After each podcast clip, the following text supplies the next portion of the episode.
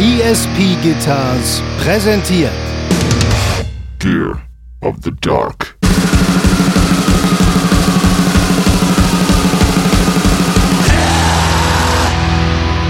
Habe ich mir ganz abgewöhnt, ja.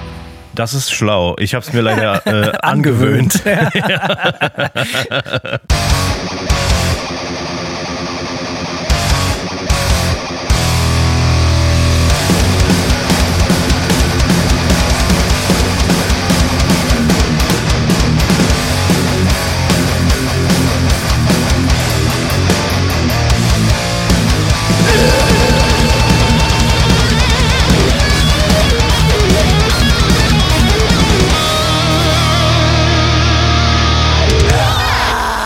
Ja, da läuft der Lachs. Ja, da läuft er schon. Äh, Gerade Simon schon erzählt. Ähm, Der schöne Lachs. ich, äh, ich, hab, ich, hab, ich bin ja am Renovieren. Ich glaube, ich habe das in der Folge schon mal erwähnt hier die letzten Tage oder so, glaube ich. Ja, ich ba baue meine Scheune aus. Ja. Der feine Herr. Der feine Herr baut sich die Scheune auf, sein, sein Land, sein Landhofsitz, wie sagt man, sein Gutsherrensitz. So, äh, da wird der manch, der, der ein oder andere, die ein oder andere zu Hause natürlich lachen. Ich bin jetzt nicht unbedingt als der Heimwerker-King bekannt äh, in der alten Heimat, aber ich lerne fleißig. Ich gucke Leuten über die Schulter, mache viel selber. Und man muss ja sagen, Internet, wir haben neulich drüber gesprochen, was das äh, für, für, für Sachen mit einem macht und so. Aber man muss auch ganz klar sagen, so, man kann sehr viel im Internet lernen.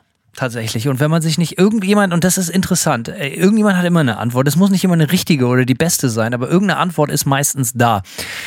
Und äh, wie gesagt, Simon und ich äh, haben kurz auf Record gedrückt. Wir waren hier, haben uns gerade, äh, Simon behauptete, in der letzten Folge gab es von meiner Seite ein, ein Summen, wie sagt man, ein, ein niederfrequentes Summen äh, auf, meinem, auf meiner Spur irgendwie. Ist das jemandem aufgefallen, frag ich mich. Äh, Das ist nach, ich würde sagen, vielleicht zehn Minuten oder sowas weg, aber ja, beim Editieren direkt in den ersten paar Minuten ähm, leider mir nicht entgangen. Es, äh, das ist das Problem. Die, die Amis, sie können Strom nicht sonderlich gut. Ne? Ich weiß ja nicht, Nee. wie das bei dir ist, aber du weißt ja noch, wie also in deiner neuen, äh, deinem neuen Zuhause, aber du weißt ja noch, wie es in Florida aussieht, wie in so einem alten Wildwest-Film, so Überland-Stromleitungen auf so Holzstrommasten, äh, Strommasten, die aussehen, als wären die 80 Jahre alt. Und das ist auch wahr. Also wenn ich jetzt hier aus meinem Fenster gucke, sehe ich direkt auch so einen Strommast. Ähm, ich muss allerdings sagen, wir haben bisher weniger Stromschwankungen als noch in Tampa gehabt. Äh, bisher alles, alles gut. Das hier in Florida natürlich krass, ne? Also sobald hier Gewitter ist, wir wohnen auch relativ nah an so einer Strom, wie sagt man, so, ein- so, so nicht so ein Kraftwerk, aber Ich da, mich, wo ja. alles zusammenfließt. Und sobald hier das Wetter scheiße wird und im Sommer gerade da stürmt und regnet es ja eigentlich jeden Tag so regenzeitmäßig, da ist dann hier äh, eigentlich jeden Tag irgendwie einmal Stromausfall. Das, äh, sie haben, und, da, und daher kommt wahrscheinlich auch dieses bekackte Summen. Man weiß nie. Und es ist eine Tüte buntes, man weiß nie, was man kriegt. Und ich habe gerade schon zu Simon gesagt, jetzt im Zuge meiner Renovierungsarbeiten, ich habe die ganze Elektronik neu verlegt. Ähm, die Starkstromkabel und so, äh, die Stromkabel in meiner Scheune die ganzen äh, äh, neue, neuen Sicherungskasten und, und äh, die ganzen Lampen verkabelt und das Badezimmer und hast du nicht gesehen. Und ich war überrascht, dass wenn man das erst einmal begriffen hat, dass es relativ einfach ist. Und ich wollte gerade die gewagte These aufstellen, wer ein gutes Pedalboard verkabeln kann. Und das kann Simon ja mittlerweile auch. Er ist ja unter die Pedalisten gegangen. Nochmal Applaus äh, von, von mir. Ich war seit 25 Jahren äh, äh, fü- führend in dem Segment. Äh, äh, Freue ich mich natürlich immer zu sehen, wenn du mit deinem Pedalboard und mit den Pedalen rumspielst. Und du hast ja auch ein geiles Video dazu gepostet, was ich sagen will. Und jetzt kommt mein Punkt. Äh, wer ein Pedalboard verkabeln kann, kann auch äh, Strom in der Scheune verlegen. So, ähm, seid mutiger, was Starkstrom angeht, Leute. Und hier ist, hier ist die Sache. In Amerika ja alles nur 110 Volt. Wenn man da einen gewischt kriegt, äh, wortwörtlich nur halb so schlimm. ist tatsächlich so. 110, daran gehst du nicht drauf. Tut nur schweinemäßig weh. Ja, äh, wie nervös warst du, als du das erste Mal dann den Strom auch heiß gemacht hast? Sehr, sehr nervös. Ja, okay. Man, man erwartet dann eigentlich, dass es irgendwo direkt eine Explosion gibt, oder? Irgendwas, irgendwas ist auch passiert. Also ich weiß jetzt nicht mehr genau was, aber irgendwie beim ersten, zweiten Mal hat es auch irgendwo gerade fürchterlich geknallt oder so. Da, so ähm, ja, keiner. Das, ne, ich meine, wo gehobelt wird, fallen Späne wortwörtlich. Ähm, Wie du schon sagtest, es ist total einfach, Strom zu legen. Ansonsten Trockenbau, äh, äh, und, und all sowas, ne? Das ist, ist äh, äh, Rohre in Boden kloppen, so für, für, für das Abwasser und all solche Sachen. Und all das natürlich, äh, wie gesagt, mit der halbgaren YouTube-Wissen. Nee, das stimmt nicht ganz. Wir haben hier einen ziemlich geilen Heimwerker-King. Der ist so ein richtig geiler Macker, so ein Kumpel, wie man sie nicht wünscht. Der kann alles. Der kann alles. Von, von Fenster einhängen, Türen richten, äh, bei dem Strom helfen, äh, äh Abwasser, also er kann echt alles. So, ne? Das ist Gold wert. So, den muss man natürlich bezahlen, aber das ist äh, ganz unbürokratisch läuft das hier. Wie, kannst du ihn nicht in Exposure bezahlen? Einfach mal irgendwo auf dem Social Media Profil ein Foto von ihm? der ist hier, alte jetzt. Schule. Der ist eine Nummer älter als wir und dem ist das zu Recht scheißegal. verstehe, verstehe, ja. Äh, ja, bei mir ist irgendwie auch viel los. Äh, ich habe das Gefühl, gerade auf 18 Hochzeiten gleichzeitig zu tanzen und gleichzeitig versuche ich noch ähm, auch Spaß und Vergnügen zu frönen. Aber äh, ja, ähm, ich habe es dir ja schon vor der Ankunft gezeigt. Ich habe äh, jetzt ein neues 4x12er Cab äh, erstanden auf Reverb. Ich erinnere mich noch vor etlichen Folgen, wie du mir, wie du erwähnt hast, dass du viel zu viel auf Reverb rumgammelst. Ähm, habe ich mir ganz abgewöhnt, ja. Das ist schlau. Ich habe es mir leider äh, angewöhnt. ist das in Deutschland, ja. Äh, ist das auch ein Kanal, der da irgendwie, ich weiß, dass die ganzen Pedalprofis und insbesondere die, die, die kleinen Pedalfirmen natürlich einen Reverb-Kanal haben, aber ich glaube, so der Otto äh, Allgemeinverbraucher, wie man ihn, ihn nennt, so der ist da nicht so unterwegs in Deutschland, oder? Reverb? I don't know. Ähm, ein Bekannter von mir, der Frank, der. Frankie. Ich weiß. Ja, genau, Frankie. Ich weiß nicht, ob der noch für Reverb arbeitet, hatte aber aus, äh, aus Deutschland. Ähm, aber ich weiß gar nicht, ja, also ich sag mal so, es gibt natürlich schon internationale Shops. Ich habe zum Beispiel auch damals diese ESP sternförmige mit diesem 80er-Finish, die habe ich auch auf Reverb gefunden bei einem deutschen Seller, privat. Das ist auch eine richtig geile Peitsche, das Ding. Muss man, leider, leider geil, äh, wie wir jetzt schon so oft gesagt haben. Ja, muss man gar nicht leider sagen. Für mich ist das Wort leider da fehl am Platz. Es ist einfach eine geile, geile Gitarre. Es ist extrem, äh, eine extreme Form. Die, also es ist jetzt nicht irgendwie, das ist wie so eine knallbunte Krawatte. Die kannst du nicht immer bringen, aber wenn du die bringst, bist du auf jeden Fall der King auf der Party so. auf jeden Fall, ja. Ähm, genau, also ich sag mal so, ich, ich glaube, so privat nutzen die Leute Reverb vielleicht schon. Ob es in Deutschland schon eBay Kleinanzeigen abgelöst hat, wage ich jetzt mal anzuzweifeln. Aber hier in den USA ist es natürlich äh, eigentlich Plattform Nummer eins und es ist, man benutzt es, also ich benutze es fast so ein bisschen wie Google für Gear irgendwie so, ja. Auch so also Preis, um den Preis mal auszuloten. Das also genau. hier, sagst du was Richtiges, hier in den USA ist eigentlich der Reverb-Preis ist immer so, das ist das äh, Secondhand-mäßig, was so. Der Richtwert, ja. Ganz genau. Ja, und ich sag mal, man kann auch immer mal noch einen ganz guten Deal machen. Also gerade so Pedale oder Pickups, wenn du da mal was gebraucht kaufst, so, das sind so Sachen, die die Leute dann lieber schnell loswerden und dann kriegst du auch mal einen guten Pickup für 60 Dollar oder so. Geheimtipp hier, jetzt wo natürlich das ganze Land auf Reverb grindet, immer mal wieder bei Classic eBay gucken. Ich habe mir vor zwei Jahren bei normalen eBay einen Mesa Boogie, diesen, diesen Kurt Cobain, den Studio Pre, den Kurt Cobain immer gespielt hat, gekauft für 400 Dollar und der geht hier jetzt so meistens zwischen 1,8 und guten 2 bei Reverb über den Tisch. Und ich habe 400 bezahlt, weil bei, bei, bei eBay sind halt noch so die Typen alter Schule, die halt so Elektrohändler, alles zwischen Mesa Boogie Preamp und Kühlschrank und äh, Außenbordmotor, also alles am Start, so weißt du und ja, da kriegst du dann halt mal nochmal einen guten Deal, während bei Reverb natürlich der Nachteil ist, dass die Leute sich so ein bisschen auskennen und halt wissen, worauf sie sitzen meistens. Ja, Reverb ist halt wie Discogs so, ne? Äh, Discogs konntest du früher auch irgendwie die total guten Deals machen, als es noch nicht die Plattform schlechthin war, um Vinyl zu handeln, so. Ähm, und mittlerweile kannst du davon ausgehen, dass du auf Discogs immer immer, sag ich mal, den Zeitwert plus 10% äh, und mehr bezahlst, so sinngemäß. Aber ja, ich gucke auch immer bei Ebay tatsächlich, äh, wo du das gerade sagst, wenn ich was finde oder irgendwas über irgendwas stolper, also über dieses Suncap bin ich tatsächlich ziemlich zufällig gestolpert. Ähm, wenn ich was finde, ich gucke immer noch bei Ebay, ob es irgendwie was billiger gibt. Tatsächlich, bisher habe ich leider keine ähm, keine guten Fänge gemacht über eBay. Also ich habe da meistens dann weniger Glück, wenn ich nach was Spezifischem suche. Aber ich tue es immer trotzdem genau aus dem gleichen Grund. Die alte Schule ist noch auf eBay unterwegs. Gerade so Oldschool-Sachen, so weißt du, so 80er, früh 90er Sachen, sowas, wenn du jetzt aus irgendeinem Grund ein 19 Zoll Digital-Effekt-Unit, so, ne, da hast du großes Glück bei eBay meistens. So. Ja. Äh, was man für, zu Reverb noch sagen muss, ich finde, die haben relativ oder hatten zumindest einen relativ guten Kundenservice. Ich wurde damals ziemlich übers Ohr gehauen vor drei Jahren.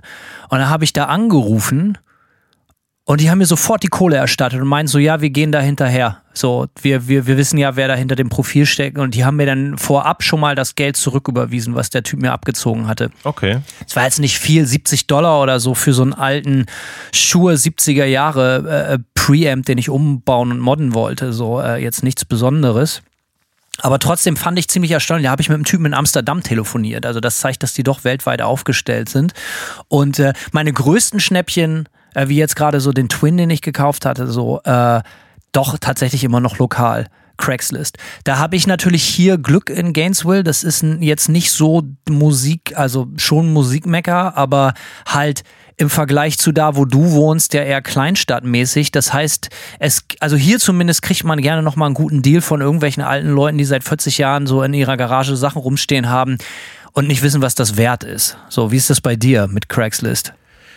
Auch da habe ich mich umgeschaut. Ähm, bevor ich das Suncap gefunden habe bei Reverb, habe ich auch auf Craigslist geguckt. Ich glaube, auf Craigslist habe ich sogar angefangen zu schauen. Ähm, und da gab es zum Beispiel eine 2x12er von so einer Marke, die heißt äh, Basson oder irgendwas, B-A-S-S-O-N. Ähm, und ein Kumpel von mir aus Kalifornien, der schwört auf diese Caps und die gab es eine Zeit lang, äh, das sind Made in USA Caps und die gab es eine Zeit lang spottbillig, konntest du 4x12er irgendwie für 200, 300 Dollar schießen, äh, bis die Leute gepeilt haben, oh, ganz schön geil und äh, jetzt, ja, kostet auch eine 2x12er immer 600 Dollar lokal so. Ähm, das war so mein erster, mein erster Schritt über Craigslist. Ansonsten natürlich bei Craigslist immer auch der Effekt richtig viel Schranz, so, ne? Also da gibt's schon ordentlich äh, so, wo du das Gefühl hast, so Alter, wo so Marken, von denen du noch nie gehört hast, in einem Zustand, die außer. Oder so Stimmgeräte so, weißt du, so völlig so, so, weil so, so noch so mit so Nadelanzeige oder so, so und neben so einer Blockflöte oder so, ne? Ja, und, und da guckt irgendwie so eine Kakerlake halb raus, genau. Also es ist halt so,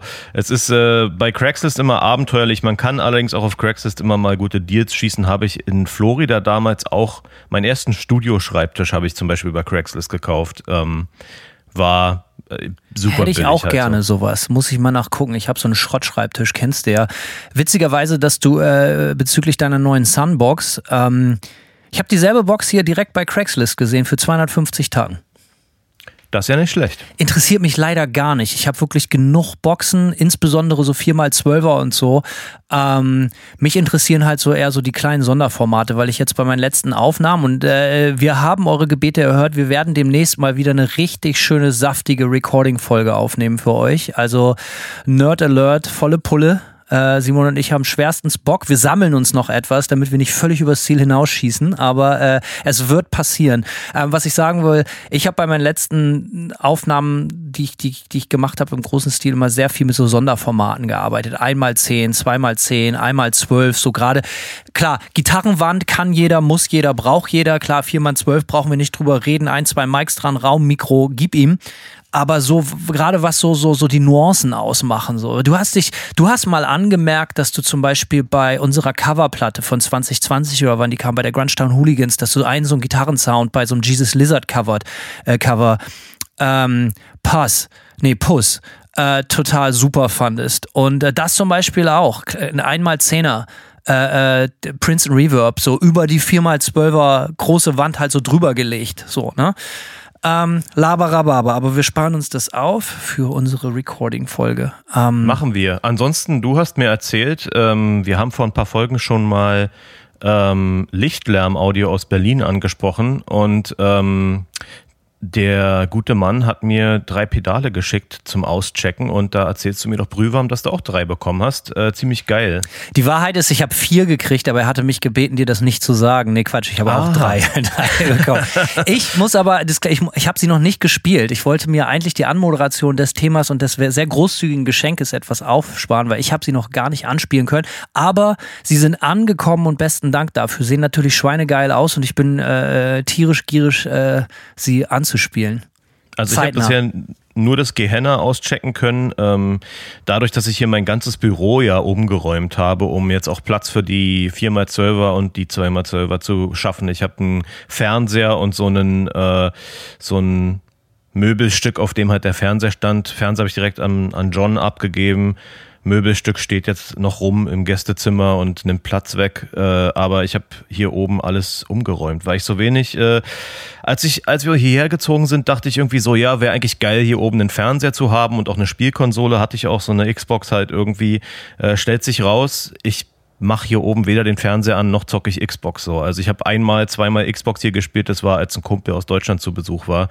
Ähm, und hier abgehangen hat. So, also äh, ja, dachte ich mir, okay, ich kann jetzt hier vielleicht mal ein bisschen konsequenter doch wieder auch mir ein schönes Mucke-Setup machen und äh, ja, baue jetzt so peu à peu wieder äh, auch die Möglichkeit mir auf, hier so ein bisschen aufzunehmen, wenn ich will. Äh, und ja, deswegen jetzt alles geil. Äh, ansonsten ja, genau, das Gehenna habe ich jetzt getestet, dazu bin ich gekommen ähm, oder angefangen zu testen, schon mal ziemlich geil. Ähm, muss ich aber auf jeden Fall noch ein bisschen äh, tiefer gehen, jetzt übers Wochenende, was ich auch tun werde. Äh, ansonsten, gestern mache ich nochmal kurz Eigenwerbung, habe ich über Total Dissonance Worship eine Pre-Order gelauncht für eine Band namens Choir. Ziemlich geil, so Death Doom Metal irgendwie, sehr äh, ekelhaft und äh, ja, ich krieg immer wieder Nachrichten aus Deutschland, hey, äh, kommt die auch bei einem deutschen Distro, gibt's die auch bei Deathwish Europe oder so? Äh, kann ich jetzt noch gar nicht versprechen, aber auch hier nochmal der Hinweis, ähm, die Versandkosten lohnen sich mehr, wenn ihr einfach drei Platten auf einmal bestellt bei mir und dann refunde Fuchs. ich euch. Ja, refunde ich euch ein bisschen die überflüssigen Shippingkosten, die Bandcamp immer draufschlägt, äh, aber wenn du dann 25 Dollar oder so Versand durch drei Platten teilst, dann geht es ja auch irgendwie. Ja, Leute, äh, kling klang, äh, der macht die Einkaufstüte voll. Bitte, ja. Choir, auschecken. Warum schickst du mir nicht mal eigentlich ein schönes Care-Paket? Immer äh, hörst du, äh, höre ich von deinen geilsten Releases und hast du nicht gesehen, guck mir die Bilder an, du bist ja sehr weit weg. Äh, aber ich möchte auch mal so schöne Sachen haben. Schick mir, mach mir doch mal eine bunte Tüte fertig, Simon. Mal, mach mal doch mal. Mach mal, mach mal, mal schön was fertig. Ja, ne, du, eine bunte Tüte kann ich dir bestimmt fertig machen. Ja, siehst du wohl. nee, aber mal ehrlich, ich möchte dann als Freund, als, als, als Podcast-Partner, als Geschäftspartner, möchte ich die Sachen natürlich gerne bei mir im Regal haben, zumindest manche Highlights, ne? Das macht ja Sinn. Na, ich pick mal ein paar. Ich pick mal ein paar Sachen, die dir besonders schlecht gefallen werden. Macht es mal. Ähm, heute, worüber wollen wir heute sprechen, Simon? Passt auch so ein bisschen zum Thema, oder? Erstmal vielleicht über die PayPal-Spenden noch, bevor es richtig losgeht. Okay, das können wir natürlich machen. Ja, let's do it. Ähm, und zwar unter paypal.me slash gear of the dark haben gespendet. Klaas Ogorek und er sagt, Moin, hier eine kleine Spende zum richtig weit rausschwimmen, sich ordentlich einen ins Regal bauen, die Fersen abschrauben und durch den Tisch treten, bis der Ast abbricht. Okay. Grüße gehen raus an meine Musikfreunde Tommy und Sellerich von Earthbong. Sellerich. Dope. Nice. Sellerich ist ein gut, ist ein richtig gut, ist bestimmt der Nachname, aber finde ich gut. Äh, Dope Doom Bong Metal, okay. Earthbong habe ich schon mal gehört, glaube ich. Ich auch. Ja, also beste Grüße gehen raus an äh, Sellerie und Knorken. K Korken. Sellerich und Tommy. Äh, danke für euren Podcast, der uns schon manche lange Autofahrt verkürzt hat. Lasst, Ah, ja, ja, ja, Grüße gehen raus. lasst euch nicht in den Arsch reinkacken und ein herzlich, äh, herzliches richtig ein reinsaufen, auch an die Familie. Ja, wird ausgerichtet. Ja, können wir noch nicht versprechen, das mit dem Arsch, aber wir geben uns Mühe. Richtig. Albert Brandt, das ist aber ein bodenständiger Name, oder? Albert Brandt, der Todesarzt in Weiß. Oh, Alter, ey. Das gefällt mir gut. Klingt, Albert Brandt klingt, nach, nach dir, Albert, sollte man eine Oberschule benennen. Ja. Albert Brandt Gymnasium, richtig, genau. Das Oder? der Tempel des Perfekt. Schreckens. Mehrere Kinder Okay. haben sich selbst in Flammen äh, gesetzt. Mal sehen, ob sein Kommentar so seriös und bodenständig ist wie sein Name. Ich bezweifle es. Moin Jungs, erstmal danke für euer herzliches Gesöze einmal die Woche. Alle zwei Wochen, aber macht nichts, Albert. euer euer Podcast ist der einzige, den ich höre. Die restlichen jucken mich nicht. Frage 1, sieht man euch mal auf dem Summer Breeze? Äh, wir, vielleicht. Äh, Ja. Wir, unter Umständen. Manta war ja schon zweimal da, 2014 und äh, kurze Anekdote, 2014, als wir das erste Mal beim Summer Breeze waren, das war so ja das erste Jahr, wo wir wirklich live gespielt haben, so die Platte war gerade ein paar Monate raus, das Debüt und da haben wir da gespielt für weitaus weniger Geld, als man hätte ins Auto an Benzin stecken müssen, um da hinzufahren und wieder zurück nach Hamburg zu fahren. Und äh, gab natürlich auch keinen Pennplatz oder so in der Richtung. Äh, haben da natürlich trotzdem gespielt, war auch gut so, dass wir das gemacht haben, no regrets, aber das war so die harte Schule der Anfangstage. Und dann äh, ganz späten, späten Slot waren so um halb drei morgens oder so vorbei. Und dann äh, auf der Ladefläche pennen und keiner Bock gehabt und dann doch noch von, von äh, Bad Salzuflingen, Unterwallburg, wie das auch immer heißt, da unten, ganz zurückgefahren nach Hamburg, weil einfach kein Bock auf Zelt. Unter Walborg. Ja, das war ge genau unter Walburg. Und äh, das zweite Mal war 2016, glaube ich, oder so, war auch geil. Ich habe mit WFAM zweimal da gespielt. Erste Mal genauso wie euer erstes Mal. Äh, Zeltbühne am anderen Ende des Festivalsgeländes, Festivalgeländes, Live Force Records Labelnacht. Wir waren auch so um 2 Uhr morgens oder so dran. Ja. Ähm, war dafür okay, muss ich sagen. Hätte, Ja, ja, ja, das, die ja. Leute sind ja Kummer gewöhnt. So, ne? Wir haben ja auch Wacken letztes Jahr sehr spät gespielt und es war auch absolut cremig. Habe ich ein geiles Video euch zugeschickt gekriegt, werde ich mal teilen. Ähm, gut, Frage 2 von Albert Brandt. Ähm, Frage 2, Bon Scott oder Brian Johnson? Brian Johnson heißt er. Und warum? Gruß und kurz euer Oktopus. Ja, da Simon hat, Simon ist das wahrscheinlich Lade, oder die Frage? Ja, aber kannst, also kannst du die schnell beantworten? Oder ja, kann ich relativ schnell beantworten. Na dann mach. Meine, meine, meine ersten beiden Platten, und da werden wir heute auch noch drüber reden, meine ersten heute Kassetten. Eigentlich gutes Thema, lieber Albert. Ähm, Albert Brandt, war das der Name? Ja, Knallbert. Knallbert Brandt. ähm, die ersten, ersten Kassetten, die ich von ACDC hatte, waren die Highway to Hell und die If You Want Blood, You've Got It, so mit äh, Bon Scott. Ähm, und dann habe ich mir mit meinem Taschengeld nach und nach und nach mehr ACDC-Releases, meistens auf Tape, auf Kaufkassette gekauft. Und das waren dann mehr so die 80er-Dinger, die mit Brian Johnson. Und ich war so jung, dass ich natürlich nichts irgendwo über die Band gehört oder gelesen habe. Und ich habe halt einfach überhaupt keinen Unterschied festgestellt. Natürlich, haha, ich weiß, dass die unterschiedlich wie nur geht klingen.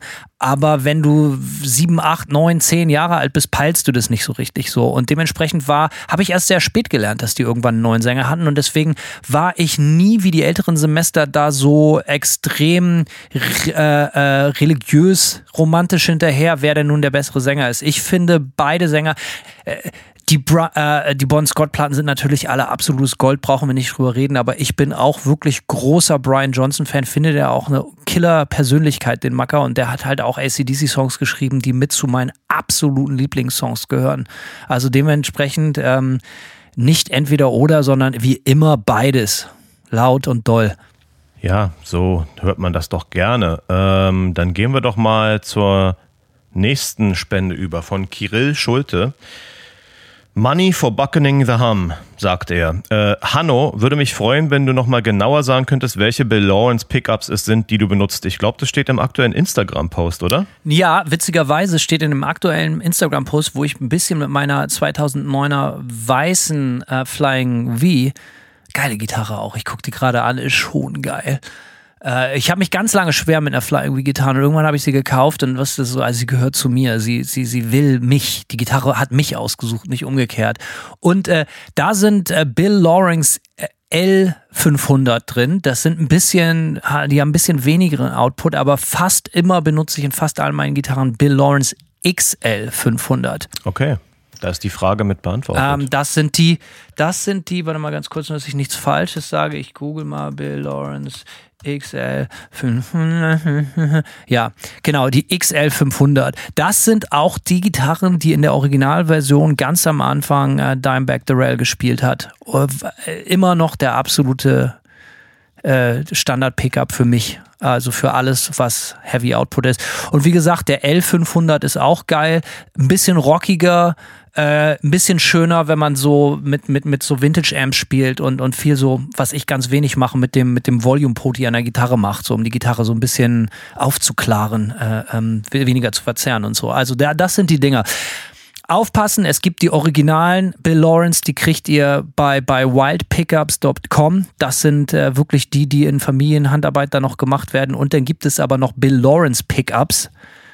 Und äh, das ist witzigerweise eine komplett andere Firma. Beides geile Pickups, muss man so sagen. Also wenn ihr sie günstig Secondhand schießt, sind beide gut. Aber ich kaufe lieber bei kleinen Familienunternehmen. Verstehe. Coca-Cola. Ähm, an mich hat er auch eine Frage. Was hältst du von der, Pen, äh, von der Band Palm aus Philadelphia? Äh, Kenne ich nicht, check ich aus. Und was hältst du von äh, Streborg oder Stryborg, ich weiß gar nicht, wie man es ausspricht, falls bekannt, sonst Anspieltipp, äh, sind mir bekannt aus dieser weiß Black Metal, Einmann Black Metal äh. Ähm, muss aber gestehen, dass ich mir genau dieses Projekt nicht angehört habe. Ähm, vielleicht hole ich es mal nach. Ich habe gerade letztens hat mich irgendjemand auch nochmal versucht, darauf anzufixen ähm, und total davon abgeschwärmt. Und diese Ausschnitte, die ich damals gehört habe in dieser Weiß-Doku, fand ich so ein bisschen so lala, aber äh, ich glaube, ich muss mal rein. Und irgendjemand hat von einem aktuelleren Werk von Stryborg oder Streborg oder Striborg. Streetball. Wahlborg. Eigentlich gibt es nur Wahlborg. Wer sind Striborg? Und Streetball. Okay, weiter geht's. Streetball. Sebastian Schilling, moin ihr Ficker. Hier eine kleine Gabe, damit ihr, Oha. damit ihr wahlweise mal wieder richtig den Rudolf füttern oder euch den Kranplatz verdichten könnt. Mann, Mann, Mann, Mann, Mann. Viel mehr gibt es nicht zu sagen. Absoluter Lieblingspodcast. Bitte auf ewig weitermachen. Ja, danke dir. Ähm, du ebenfalls Ficker. Ja. Äh, Marek Meyer, habt ihr den Wetterbericht gesehen? Heute soll es High Fives regnen. Liebe Grüße an euch und an Spritti Nils, der noch nie ein Manta-Album gehört hat, aber trotzdem immer zu den Konzerten mitkommt und jedes Mal den Spaß seines Lebens hat. Geil. Das sind mir Leute, die sehr, sympathisch sind. Ich kann nicht behaupten, dass ich nicht auch so Momente in meinem Leben habe, wo ich mich eigentlich eher fürs Happening interessiere, anstatt den eigentlichen Kern der Materie. Also dementsprechend, äh, nächstes Mal bitte Hand heben, äh, der Kollege, der noch nie ein Manta-Album gehört hat, dann kriegst du eins geschenkt. Obwohl, er hört es ja eh nicht. Eigentlich Perlen vor die Säue. Ja, komm einfach weiter zu den Shows. Äh, irgendwas hat der gerade gesagt, was fiel mir ein. Ach ja, apropos Wetterbericht. Eben ging ich äh, spazieren auf meinem äh, generösen Anwesen und dann denke ich mir so, Simon, es, Florida ist nicht immer schlecht. So, 20. Januar oder welcher Tag heute ist, 26 Grad, keine Wolke am Himmel, ist auch schön. Ja, ja, wenn es nicht schwül ist, dann ja. Nee, es ist, es ist ganz trocken, es ist richtig nice. Äh, sehr, sehr, sehr Aber schön. 26, ey, ganz ehrlich, 26 Grad im Januar, wenn ich das höre, da kriege ich schon so wieder so ganz leichte. Es erinnert mich an die Zustände, die ich bekommen habe jeden Tag, wenn ich in die Wetter-App geguckt habe in Florida. Da, ich, ich misch mir da direkt, mach mir da direkt eine Flasche Batida de Coco auf, Alter. Und dann gibt's noch, äh, wie heißen sie, Oh, da Raffaello. habe ich auch so eine geile Geschichte, Alter. Batida de Coco. Ich weiß nicht, ob ihr das kennt. Du weißt, was das ist, ne? Natürlich. Das, das ist so, so, so Kokoslikör, so um die 20 Umdrehungen oder so. Und das ist so das Weiße, in so einer, Wei- nicht die weiße Flasche, die weiße Flasche hieß, glaube ich, Malibu oder so. Egal. Es ist so ein ganz fürchterlich klebriger Kokoslikör, ja. Und ich kann mich erinnern beim Werder-Finale, bei, als sie deutscher Meister geworden sind, zu 2004. Ähm, da, da ist es eine Riesenmeute unten bei, da, da, da war Public Viewing am Domshof in der, in der Bremer Innenstadt und da ist eine Riesenmeute unten in den Karstadt. Und das wird dir natürlich gefallen, als jemand, der seine Lehre bei Karstadt abgebrochen hat, mit Hass gekocht, äh, sind wir mit einer riesigen Meute bei Karstadt unten in den Lebensmittelhandel eingefallen, natürlich ohne zu bezahlen. Und äh, alle Alkoholiker, die es irgendwie gibt, komplett ausgeräumt aus dem Laden, also mit ganz, ganz vielen Leuten. Und da gab, da haben sich fantastische Szenen abgespielt. So ein, also wir haben natürlich in erster Linie Bier gezockt oder genommen. Ähm, und äh, da, da war so ein so ein Typ, der war schon sternhagelvoll und der schwankte so hin und her mit so einer Lampe auf so einem Klowagen und der war auch raketenvoll schon vor Anpfiff und der hatte nur so eine Flasche Batida de Coco in der Hand, so aber schon freier Oberkörper und halt irgendwie acht Promille und seitdem bin ich sehr verliebt in das Getränk. Okay, alles klar, weiter geht's. Luca Carstensen, Moin aus Nordfriesland. Erstmal gratuliere ich mir selber zum Geburtstag und allen anderen, die am 15.01. aus ihren Müttern gefallen sind. ähm, gab gutes Gier, sagt er. Lele P-Split 3 und die Moer oder Moer Ratte. Die Zerre ist fett und den Split konnte ich noch nicht testen. Danke für den Tipp und Grüße gehen raus an Jan Lukas, den alten Kneipenterroristen. PS, die Kohle ist für ein fucking Esel. Hanno braucht den. Danke, danke, danke. Ja, alle beste Geburtstagsgrüße natürlich vom äh, Camp Gear of the Dark an dich. Äh, Lele Gear, immer geil, habe ich ohne Ende, ist eins der absoluten äh, verlässlichen Banken auf allen meinen Pedalboards im Studio immer. Spart, Leute, spart nicht an guten Splittern. Lele ist das Zeug, ist in Deutschland gebaut, ähm, kommt aus gutem Hause, schwerstens verlässlich. Ich, mich hat noch nie einer im Stich gelassen. Ich will es jetzt gar nicht zu sehr abloben. Wir kriegen kein Geld von denen oder irgendwelche anderen Products Placement hier von äh, Lele. Ich will es nur sagen, das absolut verlässlich, das Zeug so. Und auch allen Amis, die es, äh, wenn ich, wenn ich im Studio sehe, wie die manchmal Sachen so splitten, sage ich immer, Lele, ordert das Geld, ihr kriegt es doch überall, es wird auch in, nach USA geschickt und so. Ich glaube, die haben wahrscheinlich auch einen Vertrieb hier. Ich glaube, es kannst du auch bei Sweetwater kaufen mittlerweile oder so. I don't know. Ähm, gutes Zeug. Ich habe mal bei Burkhard Lele selber angerufen, weil ich eine Frage zur Programmierung von so einem äh, Splitter hatte, der, der mit MIDI funktioniert. und, dann, und, dann, und dann geht er so ran, ja. Ja, hallo, Burg Lele. Ich so, ja, hallo, hier ist der Hanno. Ich habe mal eine Frage. Ich habe mir den Splitter gekauft. So, ja, wo hast denn die Nummer her? Wieso rufst du mich hier an? So, ich so, ja, hä? Ja, diese, diese Nummer ist eigentlich eine Privatnummer. So, wieso, äh, ich, also hier, da musst du dich eigentlich irgendwie ans Kundencenter wenden. Ich weiß nicht mal, was der genau gesagt hat. Das Geile war so, ich so, ja, hä? Dann würde ich ja mal die Nummer vielleicht aus der Bedienungsanleitung rausnehmen. Ja, ach so, ja, okay, ja, guck ich mal an.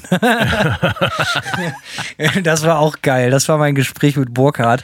Ähm, und ja, Moer Ratte, äh, äh, diese, ich weiß, es ist eigentlich China-Dreck, aber die ganzen Originalpedale sind auch China-Dreck mittlerweile. Dementsprechend äh, äh, No Remorse. Äh, ja, klingt gut, ich habe die auch. Die, die Black Secret, Black Secret heißt das Teil. Also wer einen guten Rattensound für einen schmalen Kurs auch, gibt es auch ohne Ende Secondhand-Empfehlungen äh, hier. Mhm, mhm. Ähm, ja, letzter Kommentar. Ach nee, vorletzter Kommentar. Mensch, heute geht's aber ab, ey. Und dieser hier ist lang. Thomas Sosgornik. Hallo, ihr zwei Steckdosenbefruchter. Geil, lange äh, nicht gehört. Ja, an Simon. Nachdem ich mich im Dezember dazu habe hinreißen lassen, deine Musik mit Cannibal Corpse zu vergleichen, habt ihr mich korrekterweise als Laien des Black und Death Metal bezeichnet, wenn auch nur indirekt. Äh, ja, ich finde nur schwer Zugang zu diesen Genres und daher bin ich da auch nicht so bewandert. Hey, fair enough. Ich habe mich aber nun doch mal dran gewagt und äh, W-Farm, Nightmare und äh, Cannibal Corpse reingehört. Und ja, ich muss sagen, es gibt Unterschiede, die, die sogar ich höre. Und ich, schäme, und ich schäme mich im Nachgang ein wenig, diesen Vergleich angestellt zu haben. Ey, no shame. Ah, äh, ich würde ihn nicht so, don't let him off the hook that easy. Ja, Cannibal, es könnte schlimmer sein. ich finde aber geil den, den Vergleich so. Ich also ja, es gibt einen dezenten Unterschied zwischen W-Farm ja, ja. und Cannibal Corpse. Das gefällt mir am besten. Groß ist er nicht, aber ey, ich meine, geknüppelt wird überall. Es wird zwar trotzdem nie meine Musik werden, aber macht weiter so und dann passt das. Äh, denn das ist authentisch und wenn es eine wichtige Zutat für Musik gibt, dann Authentizität. Ey, danke Thomas. Ist doch, das geht ja runter wie Öl hier. Äh, hier noch eine kleine Spende, die euch dabei helfen soll, gemeinschaftlich zehn Gimlis hinter den Bergfried zu schmieden. Macht weiter so. Wenn es einen äh, Kritikpunkt gibt, dann, dass ihr leider nur so selten kommt. Euer teurer, äh, treuer Hörer, nicht teurer Hörer, äh, Thomas, äh, selten alle zwei Wochen. Ich meine, ey, ganz ehrlich, ich weiß nicht, ich weiß nicht, wie lange es den Podcast geben würde, wenn wir jede Woche eine Folge rausballern müssten. Ich glaube, das ist auch gut, wie es ist. So. Aber witzig, äh, ein freudscher Versprecher, weil natürlich ist es ein äh, teurer Kommentar. Oder, ne? Ja. Äh, äh und dass er sich seine Absolution und seine Entschuldigung natürlich mit einer PayPal-Spende erkaufen muss, gefällt mir vom Stil auch sehr, sehr gut. Alles klar, also danke an alle, die gespendet haben. Ähm, ja. Könnt ihr auch in Zukunft einen machen. Einen gab's noch. Ach, einen, einen gab's noch, okay. Ja, ja. Axel Brunn, ganz kurz auch. Servus, hier etwas Wege, äh, Vegan Straight Edge Black Metal Kohle, um euch damit ganz unchristlich alle Latten vom Zaun zu zimmern. Grüße gehen raus an meine Straight Edge Kumpanen im Geiste Antonius und Robin. Ganz liebe Grüße, Nemo. Ja, besten Dank, Nemo. Grüße gehen zurück.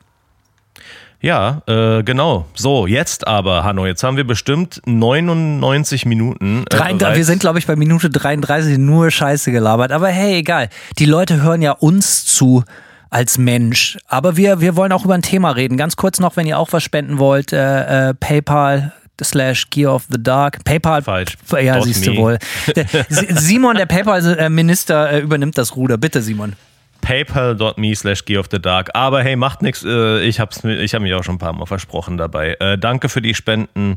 Wer Saufsprüche loswerden will und dafür auch noch Geld bezahlen möchte, ist bei uns an der richtigen Adresse. Wir freuen uns auf jeden Fall. Äh, ja, wir haben, der, der ein oder andere Kommentar handelte sich um Platten, ähm, um Kassetten. Ach ja, genau, es ging um Brian Johnson und Bon Scott. Und ich habe gesagt, dass ich die ersten ACDC-Veröffentlichungen, die ich hatte, auf Kassette, Kaufkassette hatte und das äh, natürlich nachhaltig auch meinen Musikkonsum geprägt hat, sowohl was den Geschmack, die Musikfarbe, aber natürlich auch nicht zuletzt das Format geprägt habe. Und ich glaube, darüber wollten wir heute so ein bisschen reden. Simon meldete sich vor ein paar Tagen sehr aufgeregt. Er meint, er möchte über was reden. Und äh, über was er reden möchte, ist das heutige Thema. Also Simon, über was sprechen wir heute? Äh, wir sprechen heute darüber, über unser Konsumverhalten, wie das durch die verschiedenen Musikformate geprägt worden ist, über die Jahre, in denen wir schon Musik hören, welchen Einfluss unsere Eltern darauf hatten, auf welchen Formaten wir angefangen haben, Musik zu hören äh, und wo wir heute sind. Und alles dazwischen als Musiker und als Hörer eigentlich. Und mit Formaten, äh, um das nochmal zu äh, klar zu machen, damit reden wir natürlich über das Medium als solches, ne? Also Kassetten, CDs, Platten, MP3s, was gibt es da nicht alles? Eingangs würde ich dir gerne eine Frage stellen, Simon. Kannst du dich erinnern? Es ist jetzt, dreht sich gar nicht ums Medium oder das Format oder so, sondern eher so um eine Zeit in deinem Leben, als du das erste Mal als Musik als solches als Bereicherung wahrgenommen hast, wo du gemerkt hast, okay, das würde ich gerne öfters hören. So dass das Konzept von Musik, dass das äh, äh, äh, reproduzierbar ist, habe ich verstanden. Das macht für mich Sinn. Das, äh, das möchte ich gerne für mich öfters abspielen können. Kannst du dich erinnern, was das war, wie das war, wo das war und wie alt du da warst?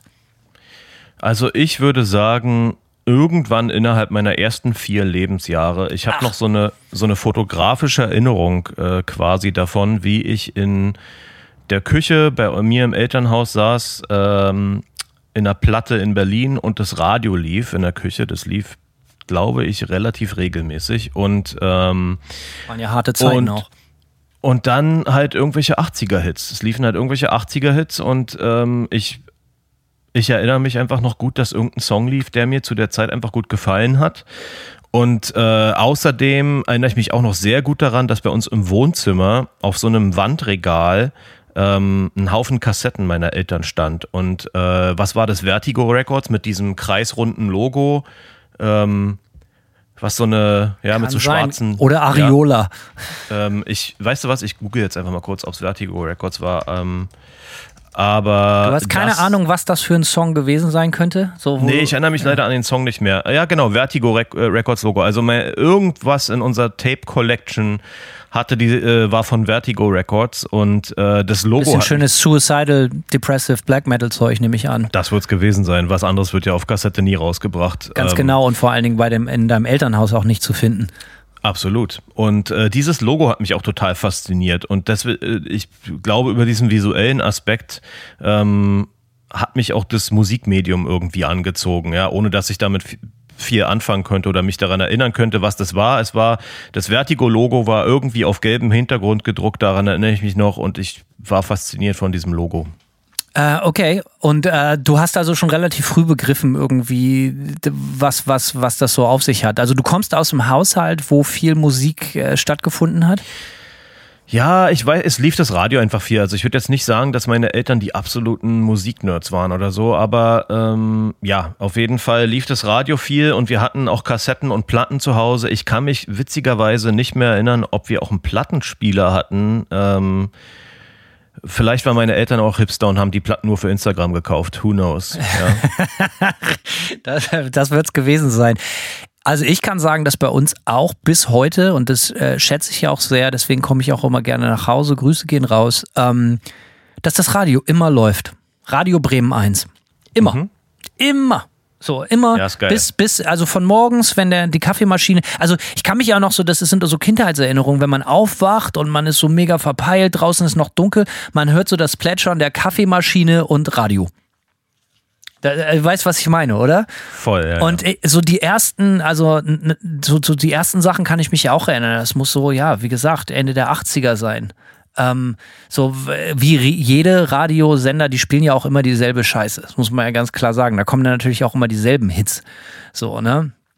Und äh, ich, ich kann mich aber erinnern, dass bei mir alles mit Kassette losging. Also, weil es geht ja nicht nur um Musik, sondern es geht ja darum, äh, dass man als Kind, ich komme natürlich aus der Generation genau wie du, wo auch Hörspiele auf Kassette konsumiert wurden. Benjamin Blümchen äh, war immer King im Ring. Ich hatte auch so ein paar coole Sachen, A-Team, äh, Knight Rider, aber vor allen Dingen Benjamin Blümchen höre ich heute auch noch gern, die alten Folgen. Knight Rider hatte ich auch. Da, Demo war noch geil. Die, Benjamin Blümchen Demo, ja, Ja. danach ging's leider bergab, ja. Ja, danach Knight Rider. Tapes. Knight Rider Tapes hatte ich auch einige, war ich absoluter, Knight Rider war natürlich meine absolute Lieblingsfernsehserie, weil äh, Auto, ja, irgendwie so, aber ich glaube, wenn ich mich recht entsinne, waren die Knight Rider Tapes äh, eins zu eins Audiokopien der deutsch ged- gedubbten Fernsehfolgen. Da gab es gar keinen. Äh, das war bei allen so. Es war bei Alf genau das Gleiche. Es war, war nicht angepasst. So. Das heißt, viele Gags bei Alf blieben dann auch auf der Strecke, weil man sie nicht gesehen hat. So. ja, ich hatte viele Alf-Kassetten auch und die sind mir bis heute wirklich heilig, die Alf-Kassetten. Die, ich, äh, äh, meine Frau ist ja Amerikanerin, die ist, ist, ist äh, ein bisschen jünger als ich. Die hatte überhaupt keinen Zugang zu Alf. So, und für mich ist Alf natürlich also eine Religion und ich kann die Folgen halt mitsprechen, teilweise, ne? äh, ich, weiß, gar- ich weiß gar nicht, wie das kommt, wie oft wir über Alf sprechen hier im, im Podcast. Ey. Ja, hier ist er. Ich habe hier meine Alf-Figur. Da ist er, Alf. Da, äh, meine Ich, sehen, ich erinnere mich an exakt diese Figur auch noch äh, aus, die ist Alf ist einfach aus den 90ern, King. oder? So, ja, Alf ist auch so richtig, äh, das ist auch mein Humor. Ich finde das auch so nicht so, so, so wegen der guten Alzheimer. Ich finde das ernsthaft richtig lustig. So, ähm, also wie dem auch sei. Also dementsprechend, ich war natürlich dann extrem an Kassetten gewöhnt. Und ich hatte eine ältere Schwester, äh, habe ich immer noch. Die ist zwei Jahre älter.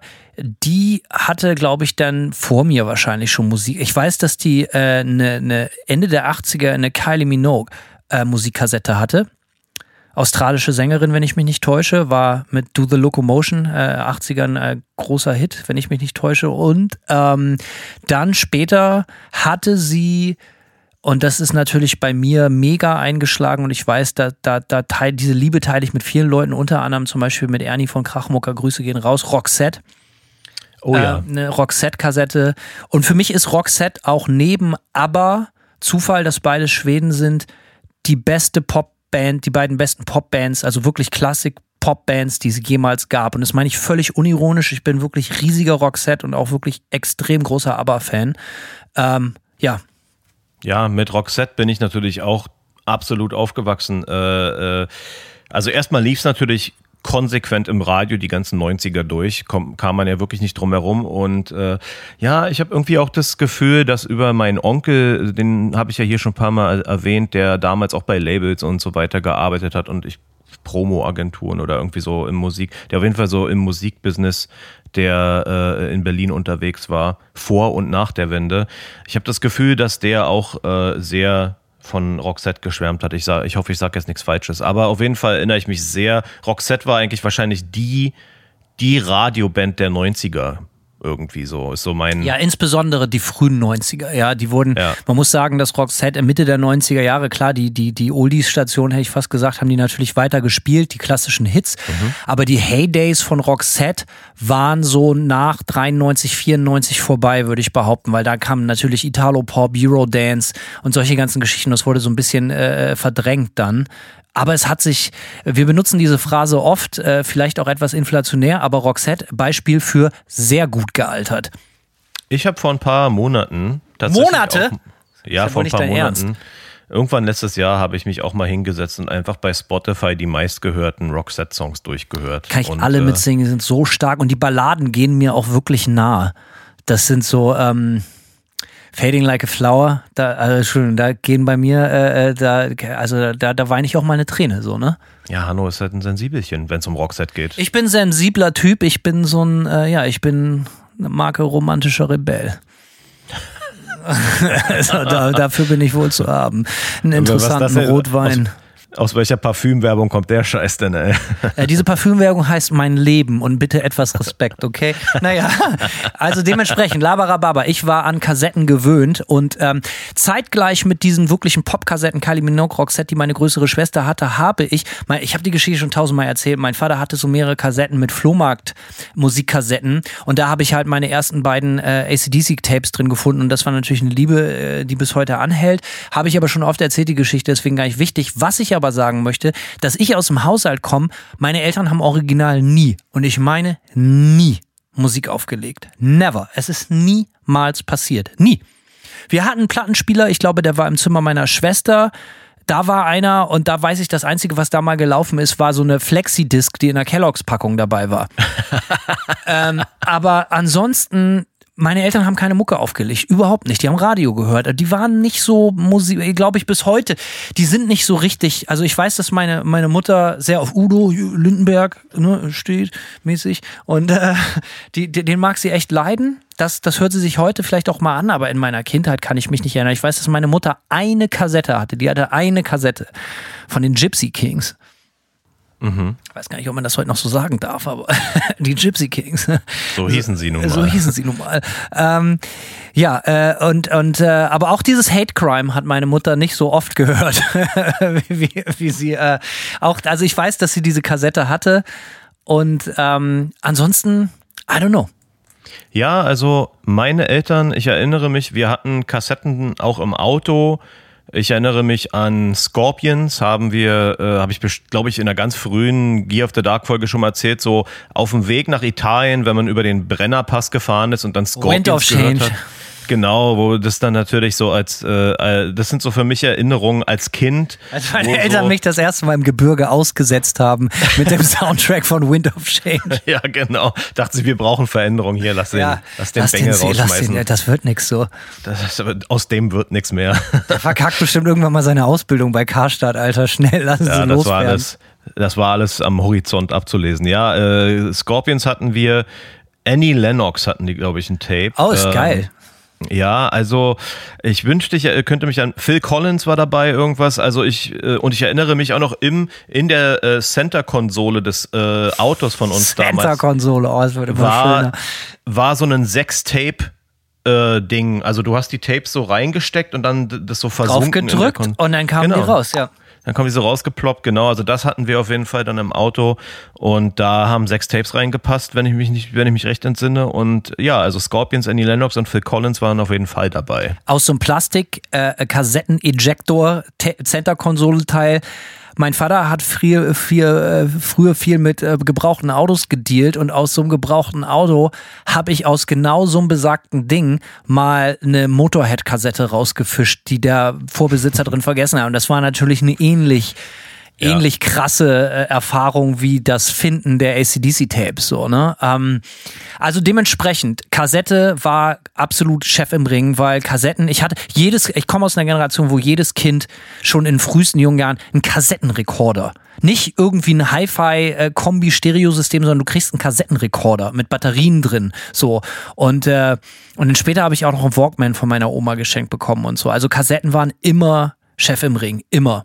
Und ich weiß, dass die CD als solches relativ schnell auch modern wurde. Die CD als solches gibt es ja, halte ich fest. Was denkst du, seit wann es die CD im, im, im Einzelhandel gibt als solches für, für den Consumer Market? Hm, ich hätte jetzt gesagt, früher Mitte 80er vielleicht. 82. Na, bin ich ja gar nicht so schlecht, ja. Aber so, hat eine Weile gedauert. Genau. War wahrscheinlich am Anfang sehr teuer. Wann hattest du das erste Mal irgendwie Kontakt mit einer CD? Äh, das ist eine wirklich gute Frage. Also du hast es gerade schon so ein bisschen erwähnt, man hat einen Kassettenrekorder bekommen. Auch ich habe im Grundschulalter für mich im, ins Zimmer so ein CD- und Kassettenradio bekommen. Ähm, und ich würde sagen, also ich kann mich noch daran erinnern, wie ich meine erste CD gekauft habe. Tote Hosen habe ich schon erwähnt. Ähm, aber ich kann nicht mehr genau sagen, wann mein Erstkontakt mit der CD stattgefunden hat. Ähm, mein wir hatten ja auch ein ganz, eine ganz gute Stereoanlage. Ähm, die hat sich irgendwann mein Vater mal rausgelassen. Und äh, Champagnerfarben mit so Holzpanels an der Seite von Sony. Aber äh, da war auf jeden Fall auch ein CD-Player mit dabei. Ich weiß nicht mehr, ob wir das, diese Stereoanlage äh, hatten, bevor ich dieses CD-Radio bei mir im Zimmer hatte oder ob ich tatsächlich erst das CD-Radio bekommen habe. Ich weiß es nicht mehr. Aber ich kann es dir nicht sagen, wann ich die ersten CDs in den Griffeln hatte. Ich würde jetzt sagen frühe 90er.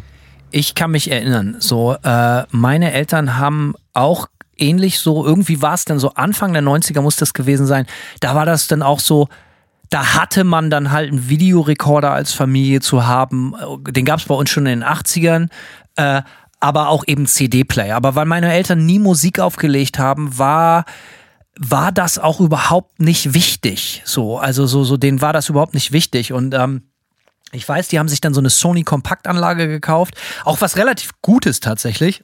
Entschuldigung. Ähm, und ich weiß, wir hatten auf jeden Fall zu Hause dann CD-Player, bevor wir CDs hatten. Es gab keine CDs. Und dann habe ich von, einem, von der großen Schwester, von einem Klassenkamerad, CDs mitgekriegt. Und da ging es darum, so, ich muss CDs nach Hause bringen, weil ich einfach das Medium mal ausprobieren will.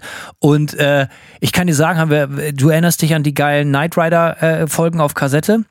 Da steckt natürlich kein anderer hinter als unser aller Idol, äh, David Hasselhoff. Ne? Und äh, die ersten CDs, die ich nach Hause geschleppt habe, waren äh, David Hasselhoff Releases. Der hat ja schon ewig Musik gemacht, auch schon vor seinen deutschen Durchbruch-Hits Looking for Freedom und Crazy for You und dann später auch Limbo Dance. Ähm, hat er ja auch schon CDs gemacht. Man muss sagen, die CDs waren wirklich alle scheiße. Ich habe lange Jahre gehofft, dass diese CDs vielleicht so ein bisschen so ein Grower sind, aber die waren halt leider einfach eher Schmutz ohne das jetzt disrespektierlich zu meinen, weil ich würde natürlich nie was Schlechtes über David sagen.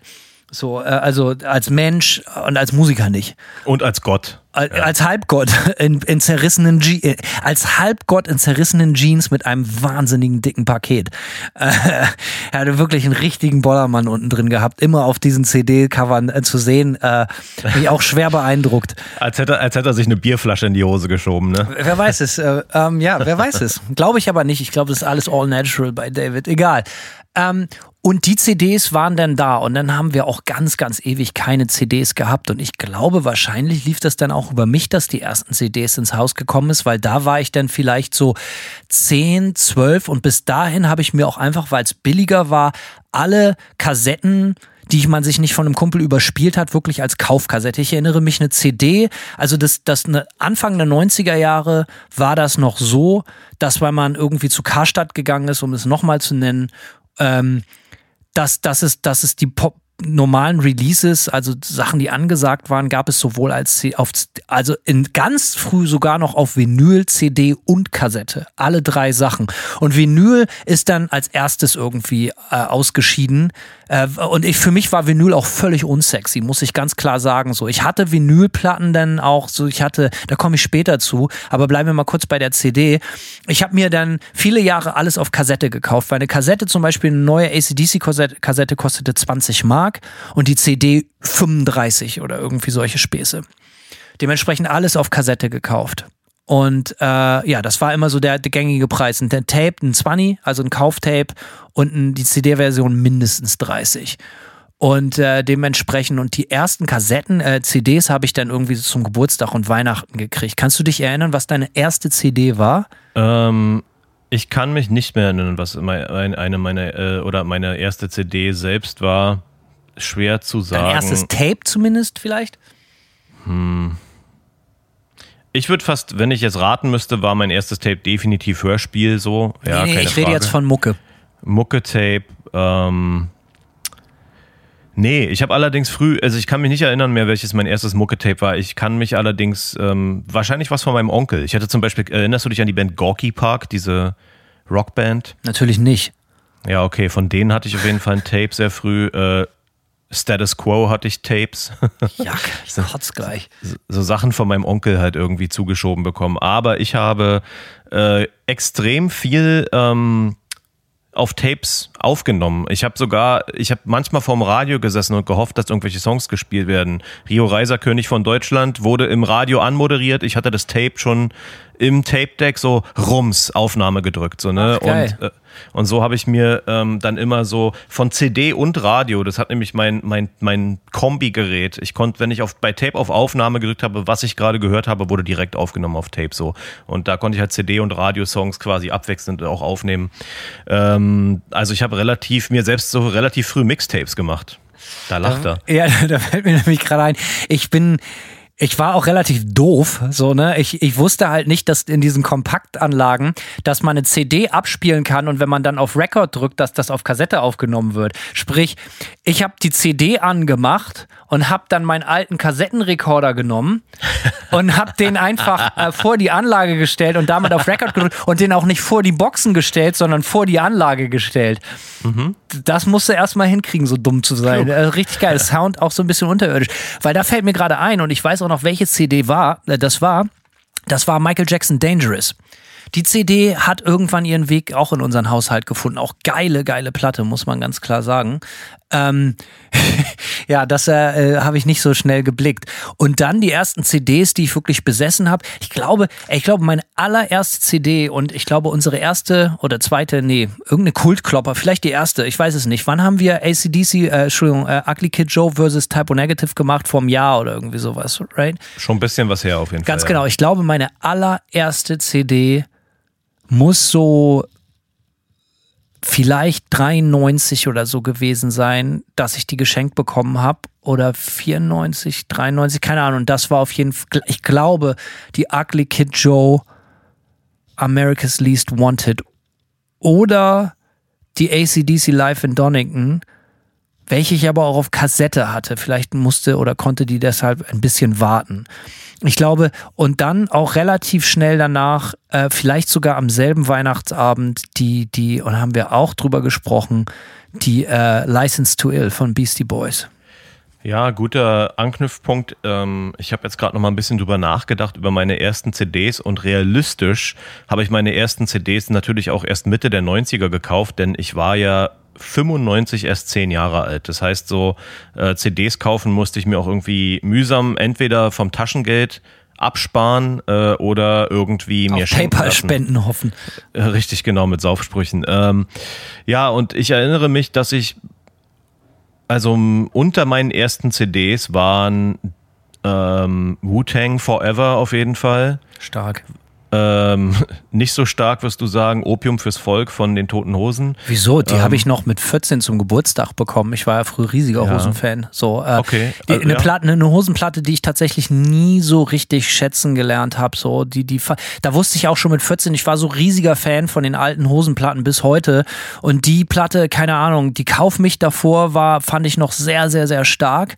Aber die Opium fürs Volk, keine Ahnung, die äh, hat, also da ja, nee, da ach, brauchen wir gar nicht drüber reden. Also ich sag mal so, ich kannte von den Toten Hosen vorher, ähm, glaube ich, nur äh, diesen Alex-Song. So, ne? Keine gute Hoseneinstiegsplatte, wenn du mich fragst. So. Die, die, die, Was, die, die Opium, fürs Volk jetzt? Ja. Ja, aber ey, mit, äh, mit 10 oder 11. Ja klar, 96, äh, ne? natürlich, brauchen wir nicht ne? drüber reden. Also, und dann hatte ich noch was von äh, The Fugees. Wie hieß die Platte, die damals in... Ah, The Score. Genau, die hatte ich auf CD. Alter, meiner Meinung nach eine der besten Hip-Hop-Platten aller Zeiten. Äh, Fuji's ja, The Score, die, also die auch, äh, kann ich bis heute komplett durchhören, nur Hits drauf. So stark, wirklich so stark, die Platte. Ja, also man sieht schon so ein bisschen, ich war äh, ich war in der Zeit schon, mich hat, auf mich hat auf jeden Fall diese ganze Hip-Hop-Kultur, auch deutscher Hip-Hop hatte ich viel auf, äh, auf CD, äh, hat auf jeden Fall starke Spuren bei mir hinterlassen und gleichzeitig. Was hast du denn da gehört, mit, als in jungen Jahren, äh, wenn du sagst deutscher Rap, was, was, was hast du dir da angehört? Boah, was habe ich mir angehört, ey? Also ich sag mal, ne, irgendwie so, bisschen so Lulli-Zeug wie früher Freundeskreis 1-2 fand ich extrem gut. 1-2 war eigentlich so, würde ich sagen, meine, mein Lieblingsding aus der Zeit. Ähm, habe ich auch noch auf Vinyl. Fünf Sterne Deluxe habe ich gehört, auszugsweise. Wie hieß die Platte? Ähm, Selium oder irgendwie so? Gen Silium, Silium hieß die, genau. Aber starke Platte kann man eigentlich nicht sagen. Ja, genau, die fand ich sehr geil. Ähm, Ferris MC fand ich auch irgendwie cool, der klang so räudig räudiger, räudige Stimme, war irgendwie fett. Ähm, ja, also so, ne, also eigentlich alles, alles, was damals so durch äh, Fett MTV auch getrieben wurde, wie die Sau durchs Dorf. So, also ich sag mal, äh, da ging schon einiges. Und dann aber auch immer, ach ja, hier Torch, blauer Samt, ganz große Platte. Ähm, Ja, gar nicht mein Ding, aber ich hast es schon mal erwähnt. Du siehst auch ein bisschen Ja. Torch-mäßig aus, gerade durch die Kamera. ja, ich sehe schon wieder aus wie Feta-Käse durch die Bist du Kamera vielleicht fahren. Torch? Das wäre geil. das Identity, äh, Identity Theft. ja, genau. Jahre, nach Jahren Gear of the Dark kommt es endlich raus. Stellt sich heraus, also der eigentlich AKA Hanno und- ja, genau, Ha- Hanno Hanno und und Torch. Hanno und Torch machen jetzt so einen Gear Metal Podcast. Oh man, das wäre so schön. Und Simon wohnt in Heidelberg und rappt. Genau, so sieht's nämlich aus. Ähm, ja, äh, genau. Also äh, diese, also viel deutschen Hip-Hop auch und dann aber auch äh, Punk- und Metal-Platten halt. Ähm, ich hatte dann auch Metallica-CDs, natürlich Nirvana hatte ich natürlich auf Stopp. CD. Ganz Ja. kurz, hast du den neuen Metallica-Song gehört? Suicidal Thoughts oder irgendwie heißt das Ding? Ja, weil sich gestern Abend äh, spät auf der Couch nochmal durch Facebook gescrollt und einen Post gesehen, der sich ohne Ende lustig gemacht hat über diesen Song. Der Song auch, ist auch richtig bitter scheiße, ne? der ist wirklich bitter scheiße. Also das ist also, ja, das ist ja, das ist ja, das klingt ja auch so vom Rockfaktor wie die Load in schlecht. Ja, das ist wieder so ein. Ich habe das Gefühl, die versuchen. Bei beiden Songs hatte ich jetzt das Gefühl, dass die versuchen, mehr Motorhead äh, äh, Alter, das ist, ja, klingen. aber das ist ja wirklich eine Beleidigung, Alter. Das ist, das ist für mich Stadtfest-Rock, Alter. Ich sag ja nicht, dass sie es gut machen, aber ich habe das Gefühl, dass das der Versuch ist. Ich habe das den ich habe also mir kommt es so vor, als versuchen die so Motorhead-mäßig unterwegs zu sein.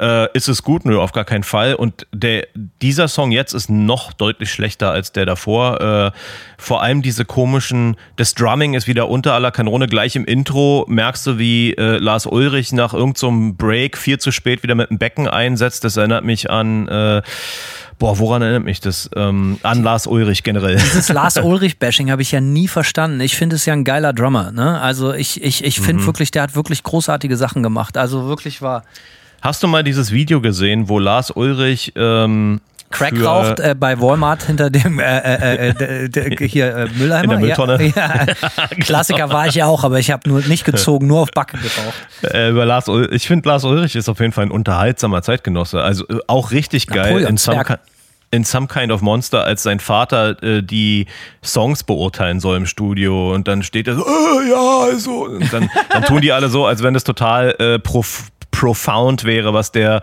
was die, der, Der alte Tennisprofi. der alte Vater von, von Lars Ulrich. Du weißt, dass der Tennisprofi ist, ne? Nö, natürlich nicht. So, nee, habe ich Da, überhaupt so ist ja äh, Lars Ulrich äh, nach, nach Kalifornien gekommen. Die waren ja eine richtig so eine Tennisdynastie in, in Dänemark. Aha. Und auch Lars, der kleine Lars, war ein extrem guter Tennisspieler. Und dann sind die alle nach Kalifornien gezogen, weil der Vater da irgendwie weiter Karriere machen wollte oder hat oder sonst was. Äh, oder auch schon Money No Issue.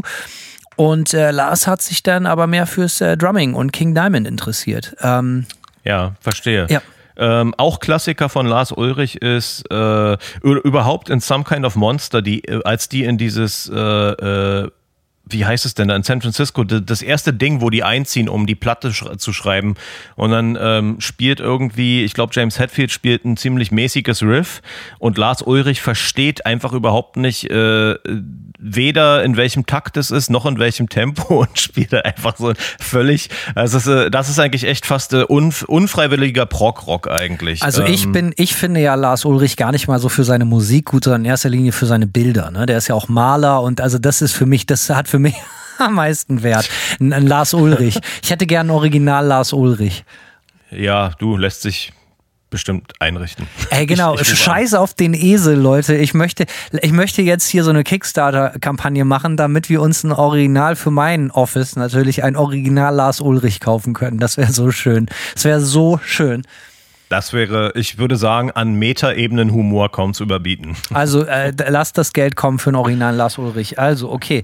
Äh, Metallica, ja, du, da hattest du CDs. Ich muss sagen, als ich dann angefangen, CDs zu haben, fand ich das natürlich geiler für den täglichen Musikkonsum zu Hause. Haben CDs, Kassetten natürlich total abgeholt. Was? Der, der, also, da wirst du mir zustimmen, denke ich mal, der größte Vorteil an CDs für mich, der so ganz ein offensichtlicher Mehrwert oder Vorteil war für mich ganz klar, ey, du musst nicht mehr spulen. 100 Pro. Das war so CD, das war gesagt. für mich so ganz genau, damit ist alles gesagt. Das Ding ist, dass natürlich viele Jahre Kassetten immer noch wichtiger waren, für viele, viele Jahre als die CD, weil ich nie weil, weil du unterwegs ja Mucke hören musstest, wolltest, konntest, solltest äh, und du natürlich einen Walkman hattest. So. Und es gab dann relativ früh in den 90ern auch schon Discmans. Fand ich aber immer Banane, weil die so peinlich riesig waren. Die konnte man nicht in eine Hosentasche stecken oder sonst was. Und welches Opfer ist denn mit so einem Discman rumgelaufen? Ich. Ja, das kann ich mir richtig vorstellen. So. Aber ich, nee, ich hatte keinen Discman. Ähm, Ich hatte auch einen Walkman natürlich vorher, aber ich habe dann auch einen Discman gehabt äh, und ich, mein erster Discman war ultra äs- hässlich von Dual äh, und zwar äh, Dual. äh, war das so ein, der hatte so einen silberglänzendes, also sollte so Chromoptik darstellen. Das ist so das. Geilste, Alter. Chrom ist Und- mit das Beste. Ja, aber nicht, wenn es aus Plastik ist, aus, aus einem Dual-Discman, der auch eine total abartige Form hatte. Beim Chrom geht es mir um die Farbe, nicht ums Material. Die Farbe ist auch nicht schlecht, ja. Ähm, und dann hatte ich, äh, aber da war es natürlich auch so, du konntest natürlich dieses Ding eigentlich nur hören, wenn du stillgestanden oder gesessen hast. Denn selbst im Bus, wenn der Bus über eine Bodenwelle gefahren ist, ist die CD gesprungen in dem Teil. Und das gab es ja dann erst später äh, Discmans mit ESP, Electronic Shock Protection. Geil, Weißt Alter. Ich erstarre hier in Ehrfurcht.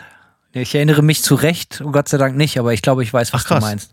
Ja, ja, es hat immer irgendwie vorgebuffert äh, und ja, wenn du jetzt nicht gerade ähm, 30 Sekunden am Stück rennen musstest, also ich glaube, das war, wurde sogar so an, äh, an äh, beworben, dass die äh, ESP für so und so viele Sekunden oder für so und so viele Minuten ähm, und am anderen ging das los mit 10 Sekunden. Also wenn du einmal irgendwie rumruckelst mit dem Ding, passiert für 10 Sekunden nichts. Später wurde es länger und länger. Anyway, äh, Discman war, war wirklich nicht sexy, war auch nicht geil transportabel, hat ja nicht in die Hosentasche gepasst. Du musstest also irgendwie äh, immer, immer was bei dir tragen, wo der Discman reinpasst. So. Und meistens war es dann halt der Rucksack. Aber du kannst dir ausmalen, auch mit ESP äh, im Rucksack, wenn du dich zu Fuß bewegt hast, musstest du schon trotzdem vorsichtig laufen, damit das Ding nicht anfängt zu springen. Wie seit Folge 1 unser Hauptsponsor natürlich Electronic Shock Protection.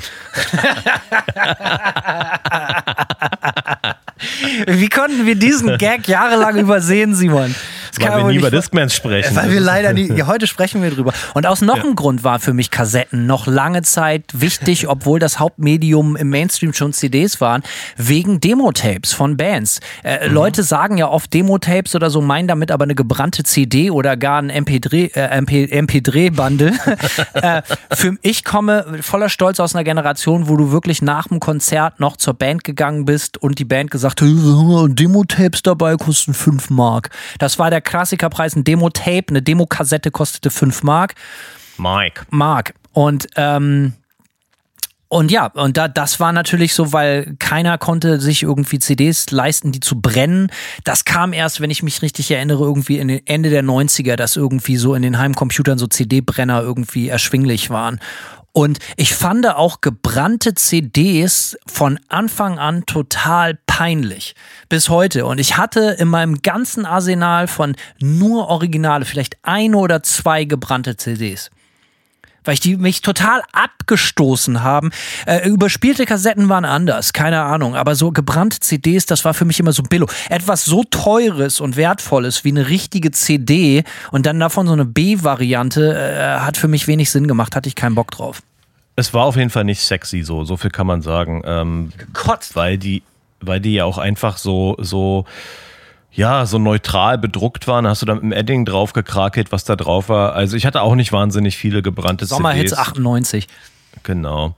Ähm, ja, also ich hatte, ich habe erst, ich hatte dann mehr gebrannte CDs, als man, ähm, als dann MP3s kamen. Das wäre ja ist auch eine gute Überleitung, würde ich sagen, äh, ins MP3-Zeitalter.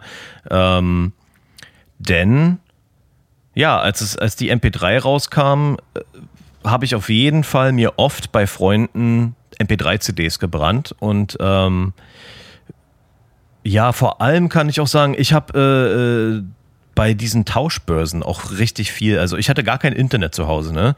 Und ähm, ich Hatten war halt ja so ein Genau, wir hatten ja nichts. Wir, äh, ich war so ein krasser Regale aus Musik Kartoffelschalen. Regale aus Kartoffelschalen. ja, okay. Hey. Ich weiß ja nicht, wie es bei euch zu Hause war. Genau aber so, wir haben genau so. Regale aus äh, äh, getrockneten Spaghettis gehabt. Auch geil.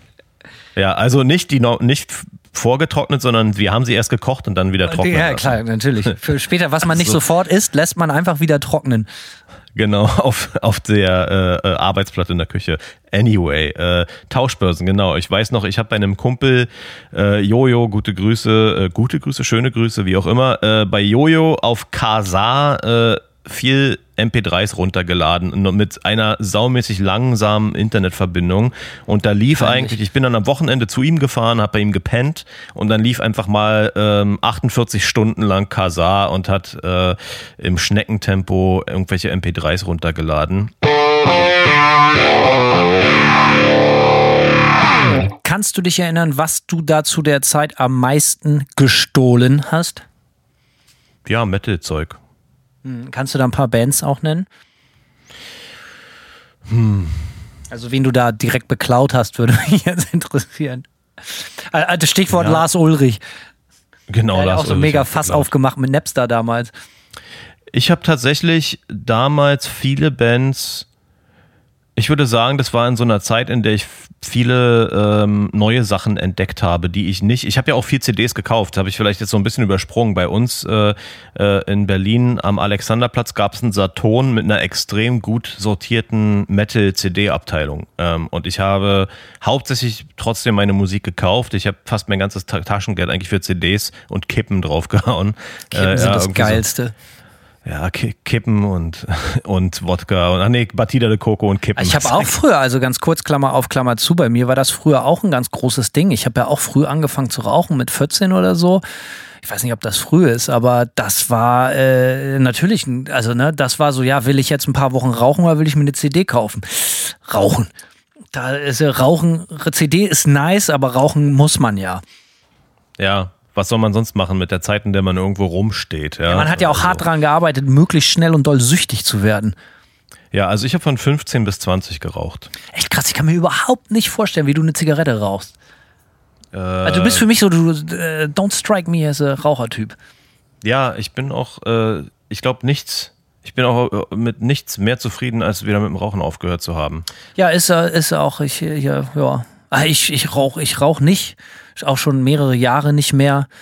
Aber ich habe sehr gerne geraucht. Rauchen was Feines. Gerade sch- schön mit, mit, mit äh, Bier und so. Ach, Rauchen mit Bier. Ja, so. ähm, Ja, ähm, was habe ich geklaut? Also ja, hauptsächlich äh, kreuz und quer Metal-Zeug, aber dann auch viel, als das war, hat alles so in diese Zeit reingestochen, in der ich dann auch viel gerade so Hardcore-Zeug entdeckt habe. Ähm, und die Sachen gab es nicht immer so einfach. Und ich weiß auch gar, ich habe dann die CDs, die ich mir gekauft habe, habe ich in den Booklets die Dankeslisten durchgelesen und habe dann geguckt, ob ich sowas auf diesen Tauschbörsen finde. Ja, und das fing mit Kazaa an und später ging es mit E-Mule weiter und dann gab es noch Soulseek oder wie es hieß. Habe ich auf jeden Fall alles ausführlich benutzt. Ich hatte auch eine große, ich habe auch alle meine CDs digitalisiert dann, ähm, alle gerippt in MP3 und hatte ich einen riesen MP3-Folder auf meinem Computer und das immer alles schon mit Winamp gehört. Das Ding ist, was du gerade erwähnt hast, äh, lange nicht dran gedacht, aber für mich selbe, se, se, se, genauso gemacht, natürlich allerdings lange vor MP3, äh, komme ich gleich zu, ich war nie so ein MP3-Typ, aber eine CD gekauft, irgendwas Trues, möglichst Undergroundiges und dann die Dankes- und Grußliste durchgelesen und einfach blind in den Laden gegangen und die Platten gekauft. Weil, hey, die Band finde ich geil, die grüßt die Band und oft lag man damit erschreckend richtig. So, Ja. ähm, Gibt es heute in dem Sinne natürlich, wir haben eine Folge dazu gemacht, im Internetzeitalter gar nicht mehr. So, ne, da ist dann ja, die Band ist mit XY-Band befreundet oder so, aber es hat halt so überhaupt keinen Wert mehr, wie früher, ey, wir machen alle zwei Jahre eine Langspielplatte und drucken da den Namen einer befreundeten Band ab, um die zu pushen. So, ne? Äh, das, das Hatte, war- hat ein anderes Gewicht irgendwie, ja. Voll. So, äh, gerade so im Metal-Bereich war das so geil, weil da, das war eigentlich ein Garant dafür, dass das irgendwie geil sein muss. Wenn eine Band, die den Durchbruch schon geschafft hat, in irgendeiner Art und Weise sich irgendwie mit so einer Dankesgrußliste auch irgendwie schmückt und ihre Kredibilität zum Ausdruck bringt, äh, da konnte man natürlich blind zugreifen. Gerade so im Thrash-Bereich und so war das immer sehr, sehr gut.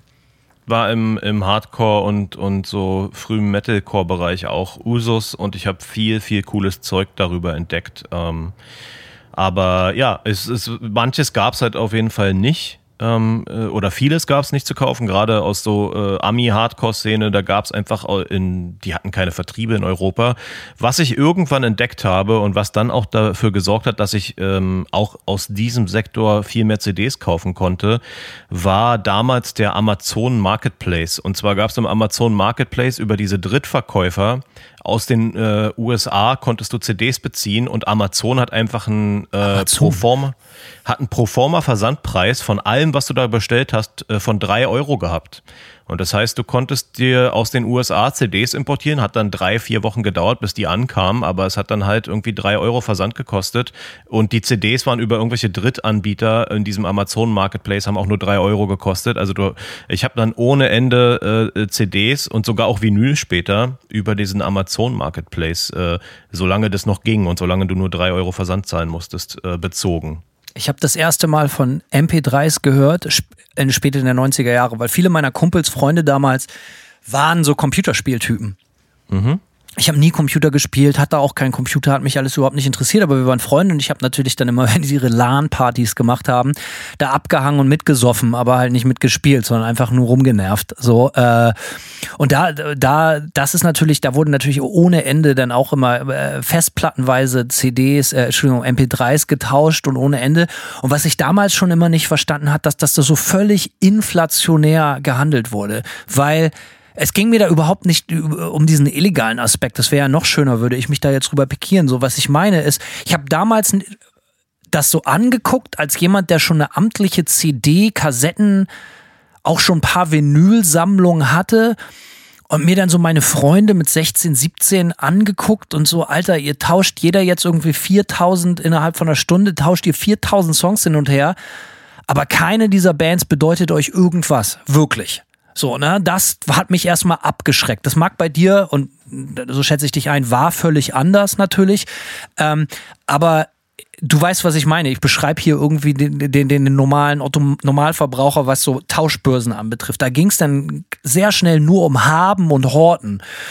Und ich habe das überhaupt nicht begriffen. Und ich hatte auch bis, äh, Alter, ich glaube, meinen ersten erste Gerät noch so ein Taschenabspiel, so ein MP3-Player mit so 128 Megabyte oder so, hatte ich, Alter, mit 23 oder sowas oder mit 22 und das, das fand ich dann auch nie, also ich wusste dann auch nicht so richtig, wie ich das darauf kriege. Ich bin auch so ein Computerspacken, so, also ich kann, kann ja nicht mit gut umgehen, so. Und dann, ich, irgendwie, es hat mich nie richtig begeistert. Ähm, und ich hatte dementsprechend auch nie eine Sammlung von vielen MP3s oder so. Das ging dann später los. Ich glaube, 2008 habe ich ein iPod Classic bekommen zum Geburtstag.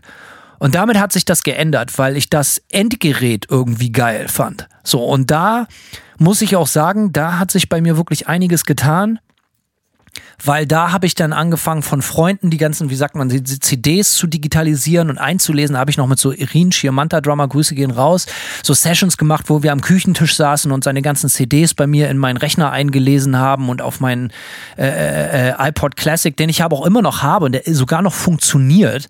Ähm, äh, schreibe ich mir direkt mal auf der Hand, den hole ich heute raus und spiele damit. So.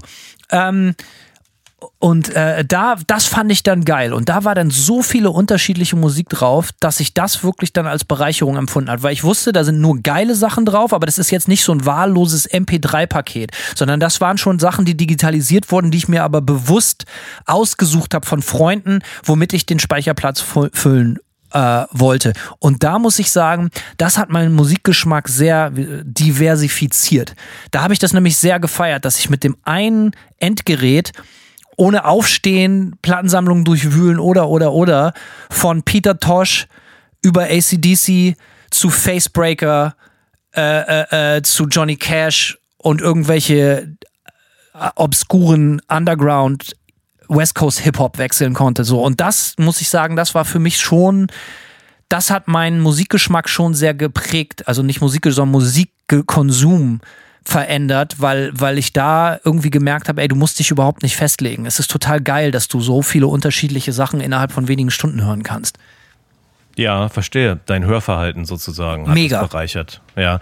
Ähm, ich hatte noch vor meinem ersten MP3-Player äh, einen äh, Minidisc-Player tatsächlich, aber ein Minidisc-Player, der eine Software hatte, ähm, wo du quasi MP3s reindroppen konntest und die wurden dann auf diese Minidiscs geschrieben. Ähm, hat sich ja offensichtlich nicht lange bewahrt, das Format, äh, aber ich fand diesen Minidisc-Player total cool. Mir war dieses Minidisc-Format aus irgendeinem Grund sympathisch, frag mich nicht warum. Ich habe mir hat aber auch sich nie, nicht durchgesetzt, ne? Nee, hat sich nicht, nee. War Äh, auch Es teuer. gab, glaube ich, es war genau, also selbst die leeren Minidisc, äh, diese Rohlinge waren auch gar nicht so billig, aber äh, und dann hat auch so viel am Ende des Tages nicht raufgepasst. Das kam halt auch noch dazu. Ich habe dann immer trotzdem sechs, sieben, acht Minidiscs rumgeschleppt mit so, ja, also für äh, für so MP3-Sammlungen war das alles nicht so dolle, ehrlich gesagt. Aber ähm, MP3-Player hatte ich dann einen von Sony, der sah aus wie so ein Ei, auch wieder chromfarben. Es scheint sich bei mir Geil. durchzuziehen. Ja, ähm, der war ziemlich cool und den habe ich dann auch später sogar schon bei WFAM noch mit auf Tour gehabt, äh, viel und so. Ähm, und ja, bei mir war der Effekt ein ähnlicher. Ich habe auf jeden Fall auch, als ich, ich glaube, das ist vielleicht auch der Effekt gewesen, als du deinen ersten MP3-Player hattest, auf den auch viel raufgepasst hat, soweit. Das war ja dann der große Unterschied, nicht diese 128 Kilobyte Dinger, äh, ja, also diese glorifizierten USB-Sticks mit äh, Kopfhöreranschluss, sondern als die Dinger dann richtig Speicherplatz hatten und dann hast du erstmal von allem etwas draufgeschmissen. So, ne? Und dann war das genau wie bei, bei mir war das genau wie bei dir. Ich hatte eine super diverse Musiksammlung auf meinem MP3-Player. Da waren 80er-Sachen drauf, da war Hip-Hop drauf, da war äh, Metal drauf, Hardcore-Punk, äh, alles. Alles, was ich so, ja, ich, weil man wollte ja auch, man wollte den Platz, den man hatte, möglichst gut nutzen.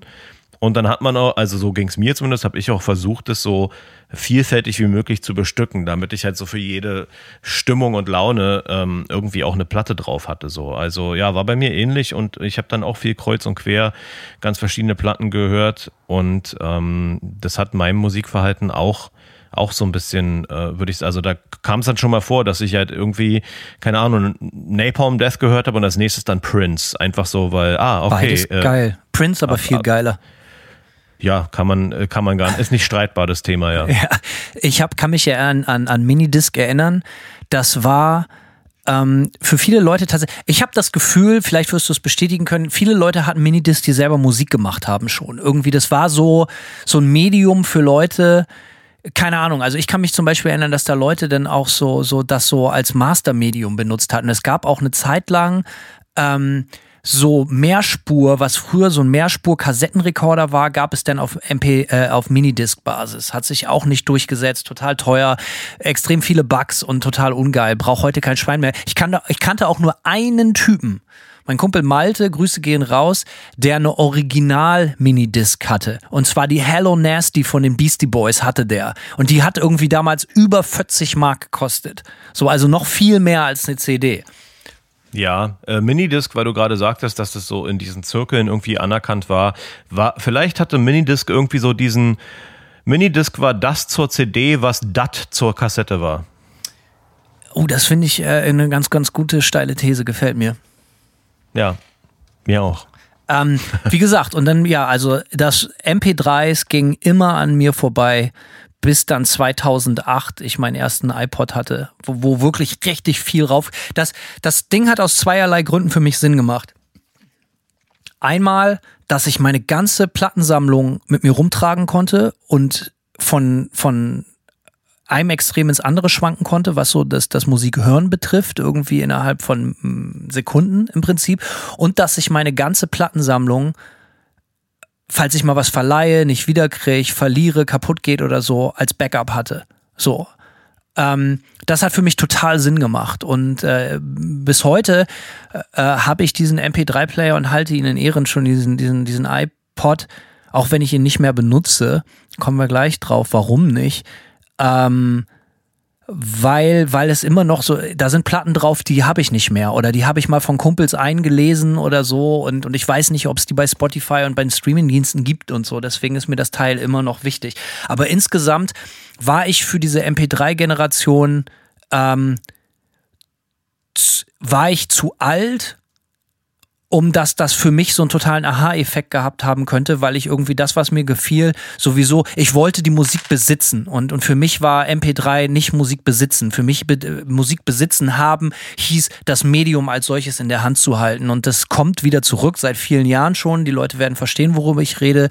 Ähm, und ja, genau. Da, da, das war eigentlich so das Hauptding. Es hat für mich einfach keinen Sinn gemacht. Ich wollte die Musik, mein Musikgeschmack war so ausgeprägt, dass ich die Musik zu Hause im Regal stehen haben wollte. Und ähm, ja, so ging mir das auf jeden ja. Fall auch. Ich habe auch na, trotzdem, obwohl ich auch viele MP3s hatte, ähm, ich habe trotzdem immer CDs, äh, CDs und später noch Vinyl gekauft. Vinyl so ab ja, frühe Mitte 2000er irgendwann, ähm, aber ähm, wo wir gerade in den frühen, äh, frühe Mitte 2000er sind, auch als Musiker, haben wir jetzt natürlich schon drüber gesprochen, wir, oder haben wir auch äh, ausführlich ausgeführt in, in vorherigen Gear of the Dark Folgen, wie wir unser Zeug rausgebracht haben. Natürlich hatten wir Demo-Tapes, wir hatten Demo-CDs, zumindest äh, eine meiner Bands hatte Demo-CDs auch, aber ähm, was natürlich in den 2000ern richtig geknallt hat, war dann ähm, MySpace auch, ne, irgendwie so für, für Musiker.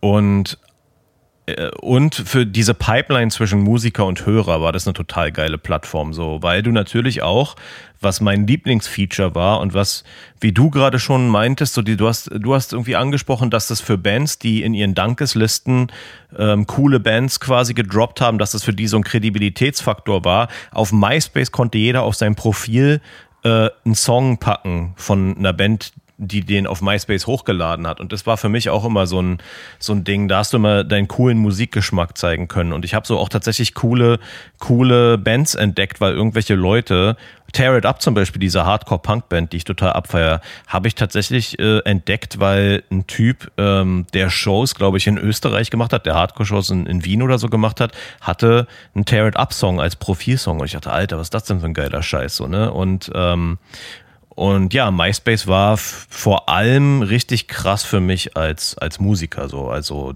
ähm, ja, du hast das schon oft erzählt, dass das, mhm. was, wie wichtig das für W-Farm war, dass ihr da sehr, sehr viel internationale Kontakte geknüpft habt, extrem hohe Zugriffszahlen, insbesondere aus den USA, dass ihr eigentlich so den MySpace-Boom, so die Heydays von dem Format, von der Plattform komplett mitgenommen habt und für war from a Harlot's Mouth auch komplett ausschlachten konnte. Nee, äh, das war, ich, ich hatte natürlich auch Bands zu der Zeit, aber das war für uns nie so ein Durchbruchmedium oder so. Also das, dass, dass mir wirklich das Internet wirklich geholfen hat mit meiner Musik, das kam wirklich erst später und das war ganz klar bei Manta äh, 2013, äh, 14, als das mit Manta losging. Das waren dann so die Anfänge von Bandcamp. So, das, Ne? Aber ich, ich erinnere mich natürlich an MySpace. Da, MySpace war so, jeder hatte ein MySpace-Profil. Jeder. Jeder. Also ich erst relativ spät ein persönliches, aber ähm, mit meiner Band Farewell to Words hatten wir ein MySpace-Profil. Ähm, erinnere ich mich bis heute auch gern daran, dass uns irgendwann mal der Sänger von Remembering Never eine Nachricht geschrieben hat, dass er unser Zeug cool fand. Äh, und der lebte ja bis vor kurzem im, ich war riesen, ich war ein mega Fanboy von Remembering Never und habe mir fast in die Hosen geschissen, als er äh, diese Nachricht geschrieben hat. Und äh, Fun Fact, als ich nach Florida ausgewandert bin, ähm, habe ich mich dann mit dem auch äh, ab und an getroffen oder eine seiner Bands irgendwie auf Shows gesehen, Platten mit ihm getauscht und so weiter und so fort. Ähm, und habe mich immer gerne daran zurückerinnert, wie der uns bei MySpace geschrieben hat. Aber bei WFAM war das dann so der, der absolut, da hat es richtig geknallt, so, das war unnormal. Ähm, und so eine, so eine Erfahrung, wie man im Leben auch nur einmal macht. So, ne? Also das ist nichts, was du, was du einfach reproduzieren kannst. Es war einfach knallhart irgendwie äh, über Nacht Zehntausende von Plays. Irgendwie. Ja, weil dazu muss ich sagen, viel war natürlich auch immer Show. Viel war, man konnte bei MySpace sehr viel faken, man konnte sich sehr leicht, ganz kurz, man konnte sich sehr ganz, ganz leicht Freunde addieren, die gar keine waren und das irgendwie fett aussehen lassen. Das habe ich auch gemacht und so. Ich wusste aber, das hat überhaupt keine Substanz. Bei War from Harlot's Mouth war das natürlich anders. Das ist mir natürlich bewusst, der, der Unterschied. So. Es gab diese Möglichkeiten. Friend Adder.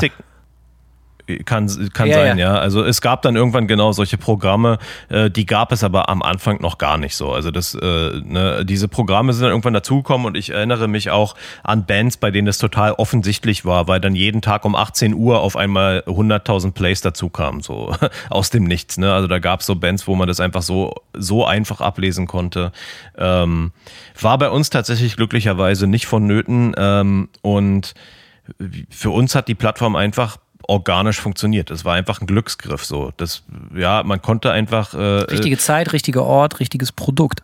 Genau, hat einfach einen Nerv getroffen und äh, ja, war extrem, extrem fruchtbar für uns. Aber äh, ich glaube auch tatsächlich, dass die Leute, dass die Leute als Fans MySpace auch gerne benutzt haben. So, ja, weil es natürlich doch, ähm, wie gesagt, du konntest dir einen Song auf dein Profil packen. Ich glaube, das war für viele Leute irgendwie wichtig, dass die so ihren, mit ihrem Musikgeschmack irgendwie cool abposen konnten.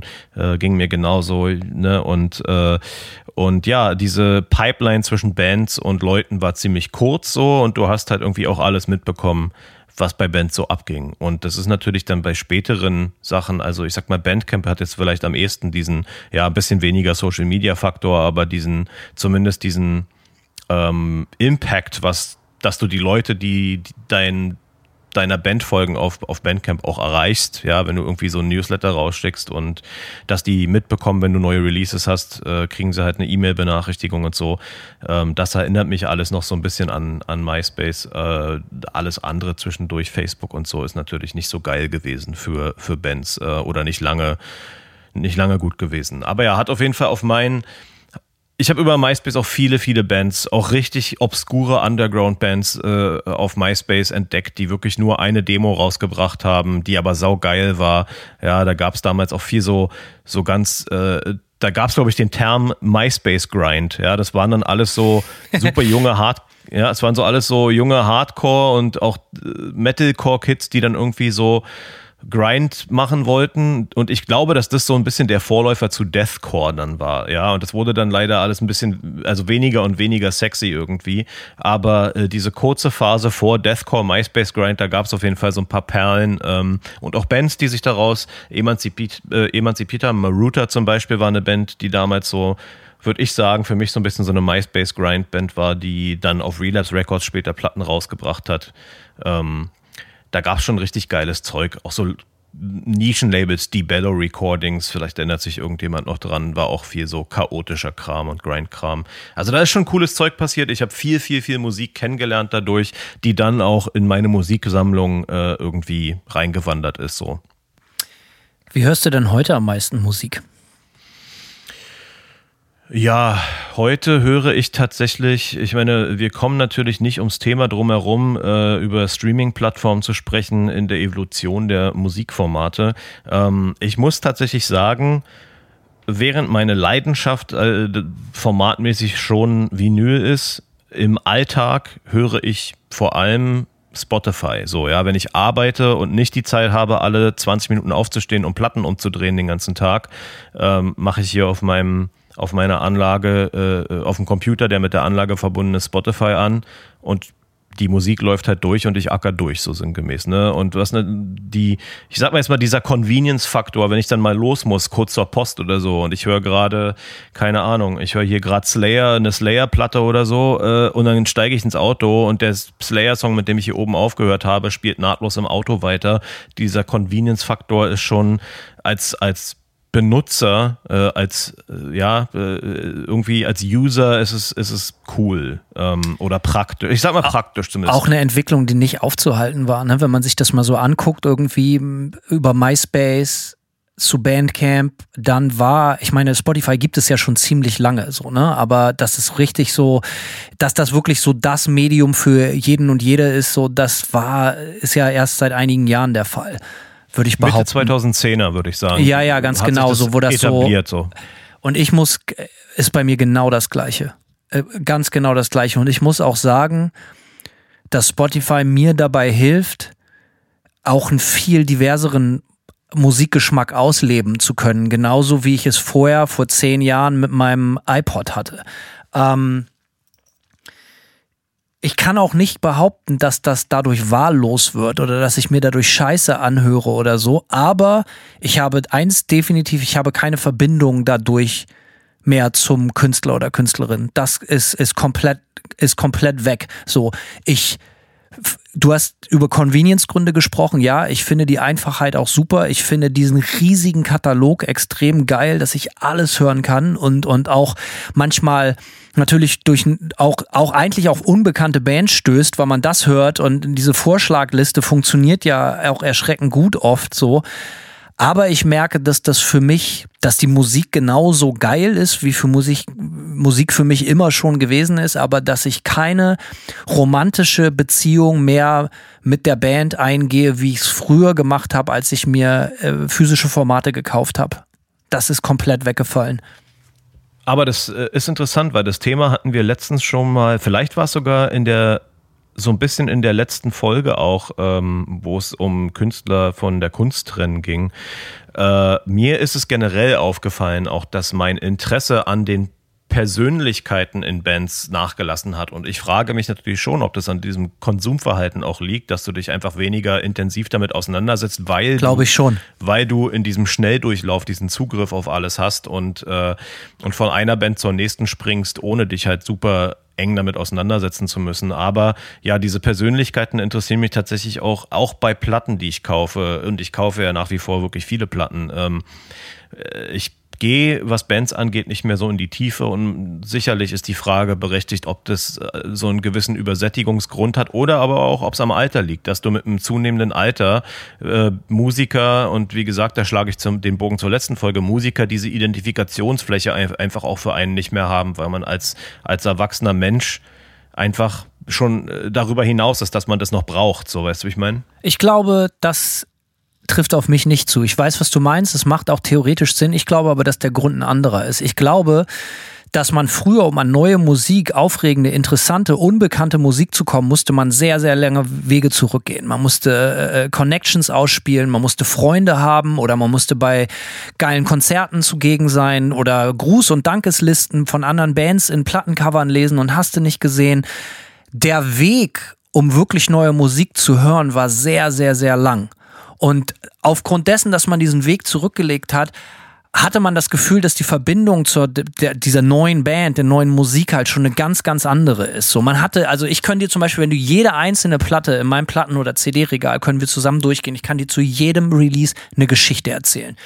Wo ich die gekauft habe, wer mir die empfohlen hat, warum ich die geil fand, warum die bei mir gefloppt ist, warum die mich nach Jahren enttäuscht hat oder, oder, oder. Wenn ich aber durch Spotify gehe, habe ich kann mich die Musik als solches natürlich immer noch in dieselbe Trance versetzen, aber ich habe keine persönliche Bindung mehr dazu, weil ich halt einfach keine persönliche Story mit diesem XY Release mehr teile. Und das ist für mich der Hauptgrund, warum es mich, warum ich einfach keine, keine emotionale Bindung, so, also ich kann die Musik komplett 110% genießen, aber es ist für mich nicht dasselbe wie mit den Platten, die bei mir im Plattenregal stehen. Aber ich muss auch sagen, das ist ja, Convenience siegt am Ende des Tages leider fast immer.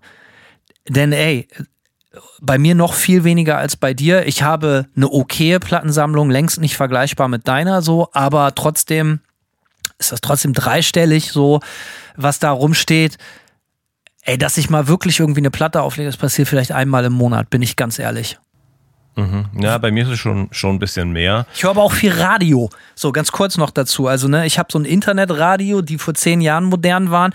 Da höre ich dann halt auch so äh, Radio Bremen 1 wieder. Oder ich habe halt so obskure Jazz- und Country- und, und Bluegrass-Stationen, die ich halt viel höre. Oder so Talk-Radio.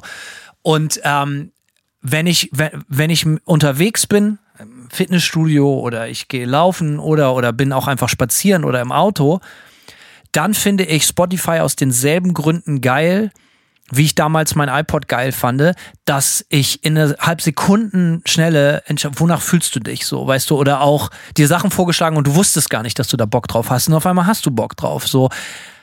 Und wenn ich aber aufstehe, ins Regal gehe und eine Vinyl raushole und die auflege, dann ist das natürlich ein Ritual, was so ganz, ganz gezielt ist, so von wegen so, ich habe jetzt Bock auf diese, diese Flasche Wein aus dem und dem Jahr und das möchte ich jetzt auch mit allem drum und dran genießen. Du kennst das, dann stellt man das Cover auf, guckt sich das an und hört die Mucke und so.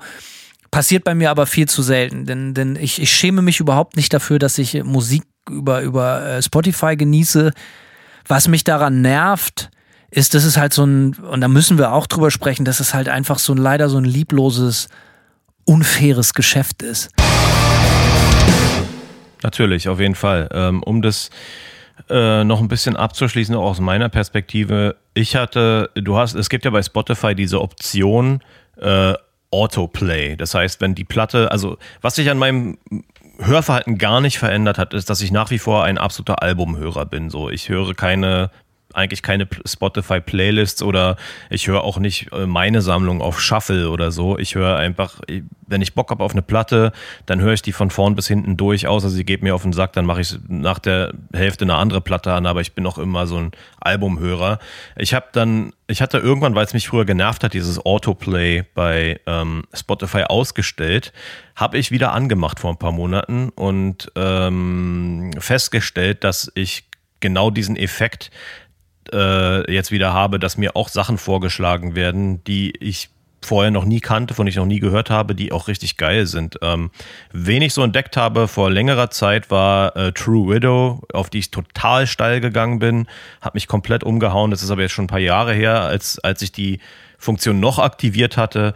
Ähm, jetzt gestern oder vorgestern, vor ein paar Tagen, ähm, habe ich irgendwie die Arise von Sepultura gehört auf äh, Spotify. Witzig, und dann kam. Ach was.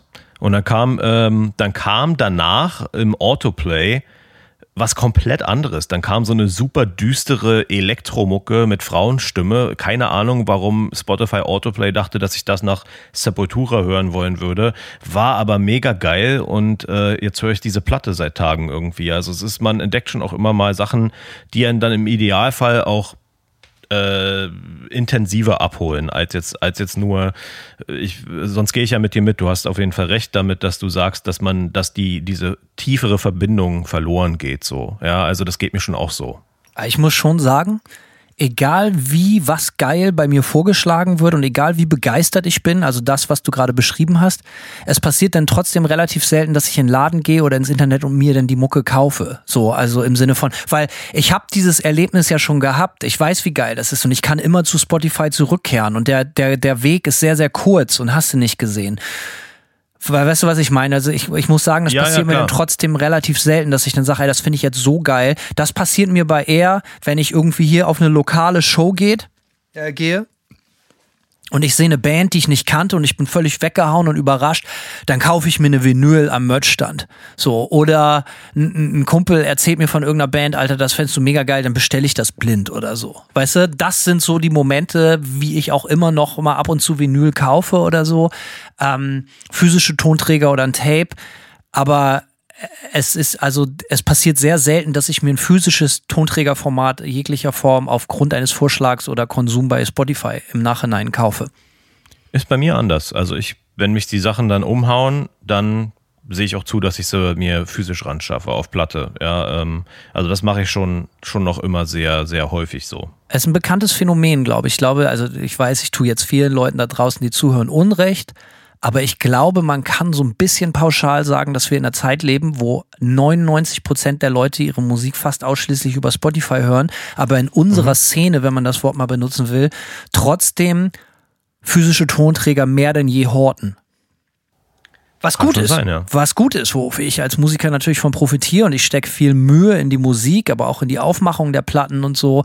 Äh, und ich finde es ja selber auch total geil. Also ich meine, wir, wir, wir leben ja davon, dass, dass, dass auch Tonträger verkauft werden, so, ne? Weil also das, was bei Spotify rumkommt, ich weiß, also die Leute wissen das ja. Das ist halt nichts. Also du musst halt, wenn du wirklich von Spotify leben willst, so, dann brauchst, brauchst du Millionen und Millionen von Plays. So, dass die Plays, die wir so haben, wie zum Beispiel bei Manta total wichtig. Wir verkaufen wahrscheinlich mehr Platten, als dass wir Pl- Spotify Plays haben. Wir haben, wir haben uns bei Spotify nie durchgesetzt.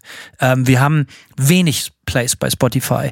Weißt du, wir gehen jetzt in den deutschen Albumcharts, schrammst du knapp an der Eins vorbei und dann guckst du die Spotify-Zahlen an, die Leute können das nicht glauben. Und dann gibt es halt Leute, die haben Millionen von Plays bei Spotify und da kommen irgendwie 45 Leute zu den Konzerten. So, ne? Es ist äh, höchstgradig ambivalent. Aber ich nehme es natürlich lieber so, weil ich verdiene mit dem Spotify-Scheiß kein Geld. Es ist auch nicht sonderlich sexy. Äh, ich freue mich natürlich über jeden Hörer und Hörerin, egal über welches Format. Aber wenn ich es mir aussuchen kann, dann freue ich mich natürlich mehr über die Leute, die sich eine CD oder eine, äh, eine Vinylplatte kaufen von meiner Band. Ja, so, und du hattest es ja auch schon angesprochen und jetzt gerade nochmal, äh, dass von Spotify natürlich eh nicht irgendwie Geld verdient wird. Ähm, und das stößt natürlich auch nochmal so ein bisschen die Tür auf ähm, der Musikerperspektive generell zu Spotify. Und ich bin da immer sehr zwiegespalten. Ich bin immer zwiegespalten, weil natürlich man sich denkt so, okay, also erstmal muss man akzeptieren, wie du gerade schon sagtest, dass der Großteil der Leute einfach ähm, Spotify oder Plattformen wie Spotify benutzt um Musik zu hören. Das ist einfach jetzt so, ja, und von und dementsprechend sich als Künstler zu verwehren, darauf stattzufinden, äh, birgt wahrscheinlich auch keine Vorteile mehr oder sehr wenige. Da muss man wahrscheinlich schon in einer ganz bestimmten Nische sein, wo ähm, Leute das dann irgendwie abfeiern, dass du dich ja und, und dann sagen, jetzt, jetzt erst recht kaufe ich es bei Bandcamp oder so. Ähm, aber ich habe jetzt auch die Tage ein interessantes Video gesehen, das geht gerade so ein bisschen rum ähm, auf YouTube, äh, wo so ein Typ so ein bisschen durchleuchtet, wie sich auch die Auszahlungen an die Künstler bei Spotify und anderen Plattformen über die Jahre verändert haben und dass das Modell im Grunde genommen seiner Meinung nach nicht ähm, langfristig überlebensfähig ist, äh, weil äh, diese diese äh, Corporations halt irgendwie ja auch nicht richtig profitabel sind so ne und was ich jetzt zum Beispiel es haben ja dann la lange Leute gesagt so ja äh, Spotify ist quasi evil so und ähm, nehmt wenigstens Tidal irgendwie und stellt sich raus Tidals Ausschüttungen haben sich um 50 Prozent reduziert äh, vom Start der Plattform zu heute. Bei Spotify sind es, glaube ich, 30 Prozent runtergegangen. Also es ist nicht nur so, dass diese Plattform uns sowieso schon wenig Kohle geben, aber äh, also wenig ist ja noch untertrieben. Es ist ja nun wirklich, es ist ja Nein, nahezu also gar nicht, ein Hauch von ja. nicht.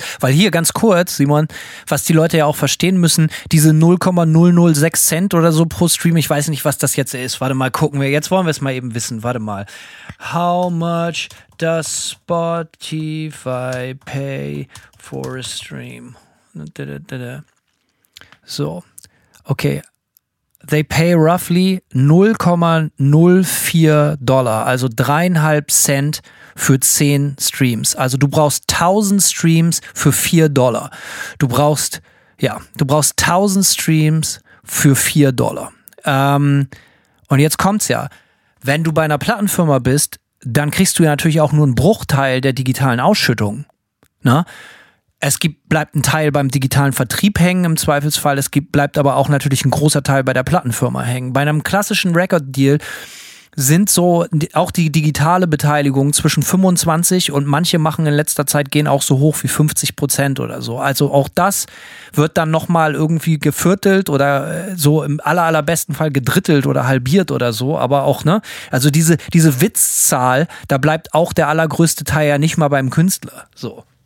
Ja, wenn du nachher natürlich von 0,04 Cent äh, nur 25 Prozent bekommst von deinem Plattenlabel und damit erstmal deine 10, 20, 30.000 Dollar, Euro, was auch immer Studiobudget abstottern musst, äh, kannst du dir natürlich vorstellen, dass du ewig in den roten Zahlen bleibst. Also ich sag mal so, es beklagen sich natürlich auch zu Recht immer gerne viele Musiker über, über Spotify. Ich muss immer ein bisschen schmunzeln, wenn es äh, Bands sind bei Plattenverträgen, wo ich einfach schon weiß, dass die eh nie aus den roten Zahlen rauskommen, dass denen dann Spotify auch richtig egal sein kann, weil deren Label zahlt denen noch streng genommen noch weniger, als, als Spotify ihnen zahlen würde, wenn sie es selbst hochladen würden. Also es ist halt so. Für mich, ich äh, akzeptiere das. Arschlos. Ich, genau, ja, und das ist auch okay. Ich akzeptiere einfach, ich weiß, dass ich über den digitalen Markt kein Geld verdiene. Es liegt daran, dass Manta aber auch keine groß digital affine Band ist und das ist ein riesiger Vorteil für uns und das ist fantastisch.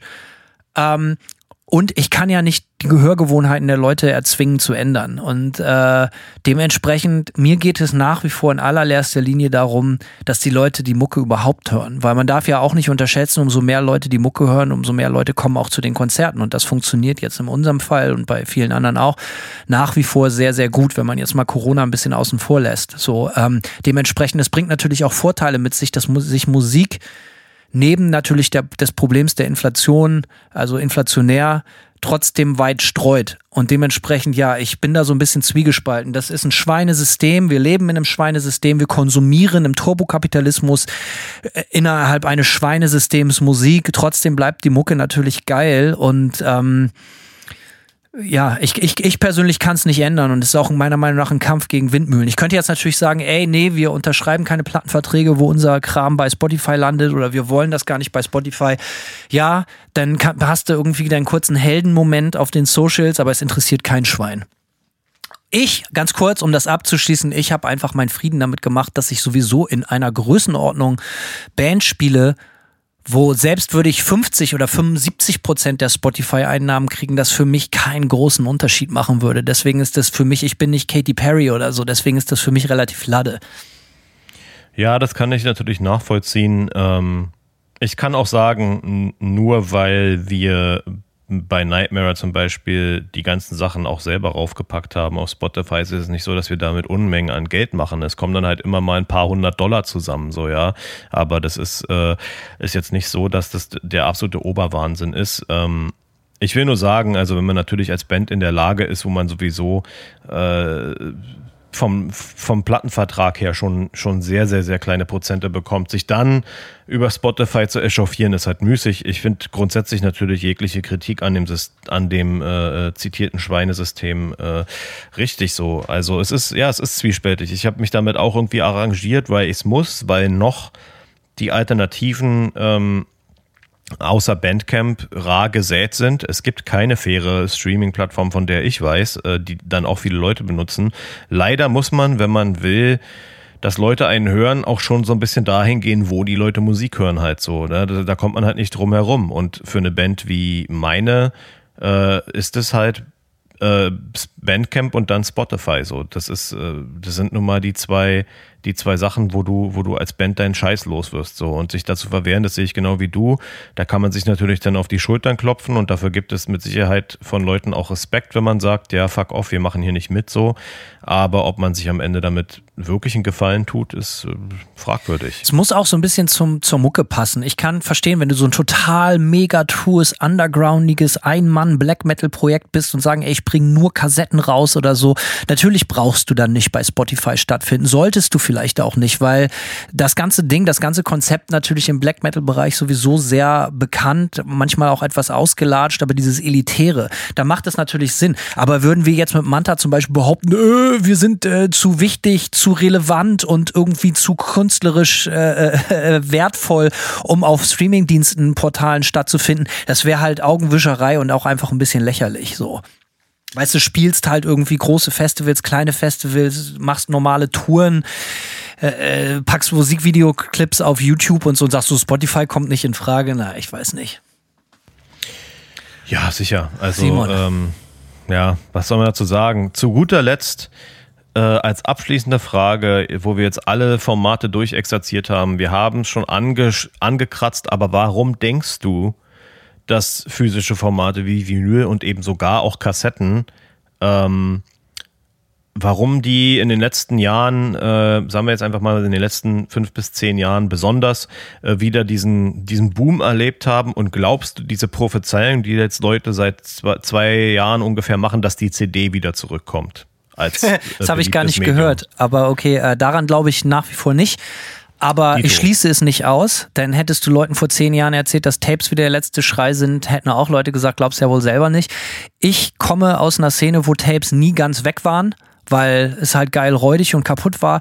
Ich glaube, die Antwort ist darauf relativ einfach. In den Bands, Musikrichtungen, Szenen, in denen wir uns bewegen, stecken Bands geilerweise nach wie vor, Gott sei Dank, sehr viel Mühe ins, ins, in die Aufmachung von physischen Produkten.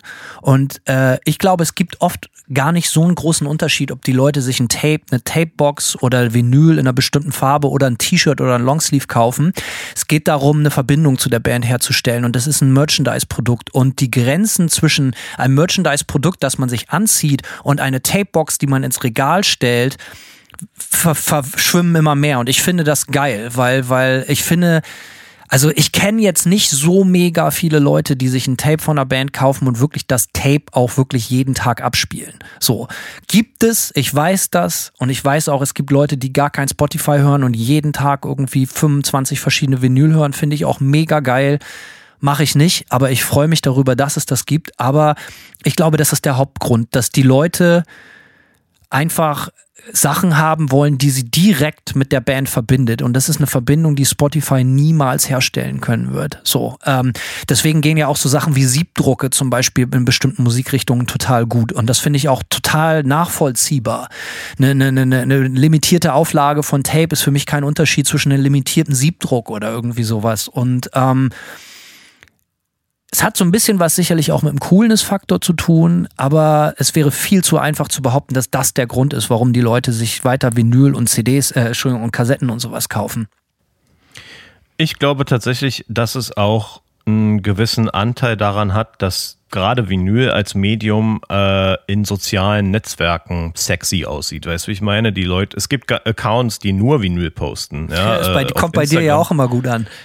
Kommt bei mir auch okay an, genau. Äh, ich glaube, dass es einfach äh, dadurch, dass es ein, ästhetisches Medium ist und das Auge immer mit ist und mithört, ähm, glaube ich, ist es einfach auch, ja, es hat diesen, diesen Faktor, dass man damit äh, auf Social Media irgendwie Interaktion erhaschen kann. Und ich meine das auch gar nicht nur negativ. Ähm, ich habe über Instagram, über solche Accounts auch Leute kennengelernt, die wirklich cool sind, so, ja, andere, andere Musiker, andere Musikliebhaber, andere Sammler und da sind natürlich manchmal Leute dabei, die kaufen alles, was geil aussieht nur und äh, ne, whatever. Und dann gibt's aber auch Leute, die einfach wirklich sehr spezifischen Musikgeschmack haben und, und ganz spezifisches Zeug kaufen, wo man durchaus auch nochmal Szenen entdecken kann, die einem vorher komplett äh, unbekannt waren. Also ich glaube, dass es mit reinspielt ein bisschen ähm, am Erfolg von Vinyl. Hundertprozentig, denn mit einer Sache haben wir ja auch recht. Die Leute besitzen ein Stück der Band insbesondere bei kleineren Auflagen, bei Sonderformaten oder bei so ganz speziellen Sachen wie Tapes, Tape-Releases oder so,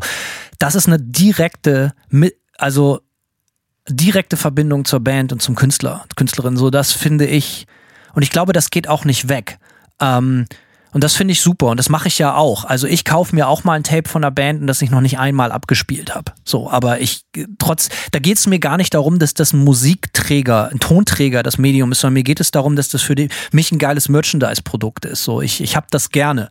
So, ähm, und ich bin jetzt nicht so ein Typ, der sich von der Band eine Tasse kauft oder so. Auch das ist cool, wenn da Leute Bock drauf haben. Ähm, aber für mich ist das dann als erstes irgendwie eher ein Tape, noch vor Vinyl und dann halt T-Shirt, Longsleeve so. Ne? Ich kaufe mir auch weiter ja Bandmerch so. Ne? Ich habe fast nur Bandmerch und ähm, Dementsprechend glaube ich nicht, dass das weggeht, ob die CD zurückkommt. Also umso mehr ich drüber nachdenke, ausschließen will ich es auf keinen Fall, weil alles kommt immer so in gewissen Zyklen. Und die CDs sind natürlich, wir leben in einem krassen 90s Revival. Gerade, nichts ist so 90er Jahre wie die CD und wir verkaufen tatsächlich auch noch sehr, sehr gut CDs mit Manta. Also es gibt eine Zielgruppe, die unsere CDs kauft meine Theorie dazu, ich habe mich gerade mit jemandem unterhalten, weil äh, es ging darum, in welchen Formaten wir die neue Nightmare-Platte rausbringen. Und äh, da wurde unverweigerlich nach CD gefragt und, ähm, und auch eine Band hat mich gefragt, äh, mit der ich zusammenarbeite in Zukunft wahrscheinlich, ob ich CDs auch mache. Und meine Erfahrung ist ganz interessant. Ähm, ich habe irgendwann mal beim äh, beim Blick auf unsere Abrechnung bei Season of Mist damals vom ersten Album äh, festgestellt, dass wir eigentlich fast genauso viele CDs verkauft haben wie Vinyl und da war ich ein bisschen erstaunt und mein das ist immer so. Ja, mein also Gedanke bei mir, dann bei war, unseren Releases mhm. war das immer so. Ja, mein Gedanke war dann äh, also ich habe dann in der Konsequenz bei mir beim Label damals mal so ein Newsletter über Bandcamp rausgeschickt, äh, kauft ihr noch CDs? Äh, ja, nein, vielleicht, whatever. So, ich ne, einfach mal geguckt, was die Leute so sagen. Und es war wirklich so, dass ich würde mal sagen, zwei Drittel der Leute geantwortet haben, ja, sie kaufen auf jeden Fall noch CDs. Und äh, dann habe ich danach direkt einen CD-Release rausgehauen und es liegt wie Blei im Regal. Es kauft einfach keine, keine Sau.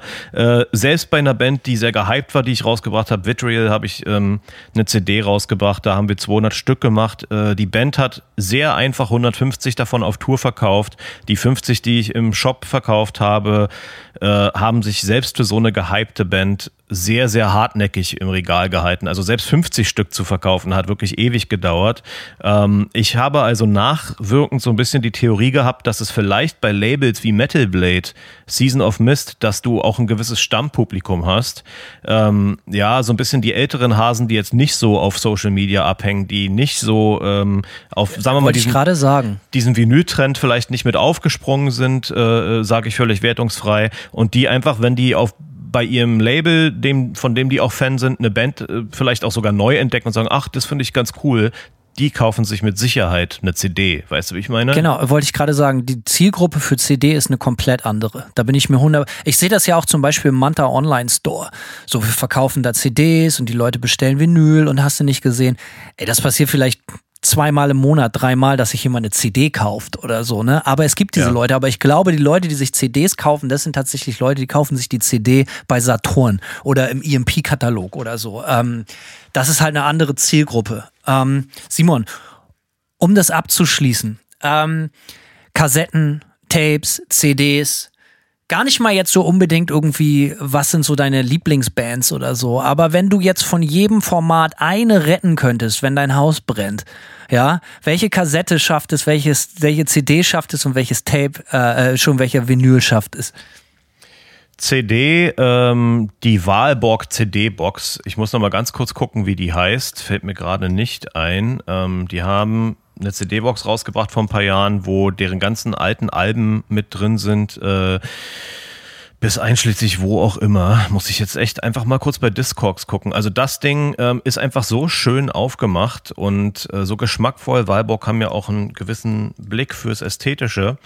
Äh, die würde ich auf jeden Fall retten, so viel kann ich sagen. Urknall heißt die, genau. Urknall äh, hat die Alben, also hat alte Demo-Aufnahmen und dann die Alben Glorification of Pain bis hin zur Romantik.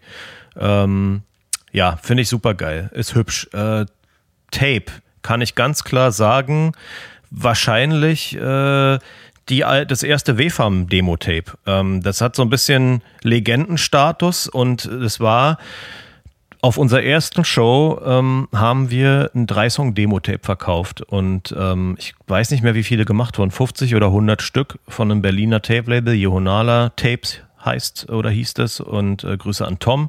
Und das Tape äh, verkauft sich mittlerweile für ein Heidengeld immer mal wieder bei Discogs oder so. Ähm, und da habe ich noch eine Originalauflage von und die würde ich wahrscheinlich retten aus Nostalgie und weil es so, ein, so für mich als Musiker so ein, so ein Punkt ist. Das ist so der äh, Teil des Urknalls, als es für mich als mu professioneller Musiker richtig losging. Vinyl wird es natürlich viel, viel schwerer, äh, wahrscheinlich aber auch, so doof es klingt, ähm, vor allem meine eigenen Platten. Ja, das ist das Einzige, wo ich, weil am Ende des Tages. Nicht Platten, Platte. Eine Platte, oh ja, das weiß ich nicht, kann ich dir nicht sagen. Vielleicht, äh, ja, ich weiß es nicht. Da kann ich dir überhaupt keine Antwort drauf geben. Da müsste ich wahrscheinlich sehr lange drüber nachdenken, welche die eine Platte wäre, die ich äh, retten würde. Ähm, ja, kein Plan. Interessant. Du? Kassette, ja, Kassette bei mir gibt es auch zwei Antworten. Natürlich, es ging alles los mit der If You Want Blood, You've Got It. Ähm, die in einer orangenen Pressung, äh, Tape, äh, damit ging alles los, die bedeutet mir alles, aber tatsächlich auch gibt es von einer befreundeten Band namens Rorik ein Demo-Tape. Davon habe ich eins von den ersten 25 Stück. So, das Tape bedeutet mir auch überall äh, mehr als alles andere. Ähm, äh, CD, ich glaube eine CD, die mir jetzt spontan einfällt, wo ich, wo, die ich wirklich ohne Ende gehört habe. Ähm, die sage ich jetzt einfach mal einfach auch, um die Band zu appreciaten. Äh, Steak Knife. Äh, Songs Men Have Died For. Eine der besten Punkplatten, die es jemals aus Deutschland gab, wenn du mich fragst. Vinyl rein aus Kostengründen oder so wahrscheinlich, um mich äh, in meinem neuen Leben zurechtzufinden mit dem Verkauf selbiger, wahrscheinlich eine rote Testpressung von Corksparrow White Label. Hm. Ja, oder die besagte meine Lieblingsplatte, äh, 20 äh, äh, schäumende Stimmungshits, ein Vollrausch in Stereo. Ich glaube, ich habe sie letztes Mal schon erwähnt. Ja, das hast sind so die Dinger, du, ja. die ich mitnehmen würde. Also vielleicht würde ich auch ein, ein irgendein wie du schon sagtest, um das neue Leben zu finanzieren, vielleicht würde ich nach der wertvollsten Platte greifen, ja, einfach um, um noch irgendwas aus, aus äh, ja, irgendwie irgendwas daraus machen zu können. Aber äh, müsste ich jetzt auch nachgucken, was das in meiner Sammlung ist. Ich habe auf jeden Fall in Vergangenheit schon Platten für äh, äh unnormale Kohle verkauft, wo du dir echt denkst, so ja, Alter. Äh, also ich glaube, ich habe meine Thrice-Platte für 600 Dollar oder so, ein Bullshit. Einfach. Mit dieser Sünde möchte ich jetzt ja. das, die heutige Folge abschließen. Simon ist der Typ, ja. der Thrice-Platten für 600 Tagen verkauft. Naja, aber irgendjemand bezahlt das Geld auch. Ja, Simon, und Hanno Alter, ist der Typ, Hanno der sie nicht der kauft. Typ, der iPod, der iPod auf die Hand geschrieben hat. Ja, und iPod. wo sich jetzt Leute zu Recht fragen würden, ja. was das ja. soll. Und ja. AC. Ja, AC, achso, ich muss unseren AC-Guy, äh, äh, äh, äh, wofür steht AC eigentlich, Simon?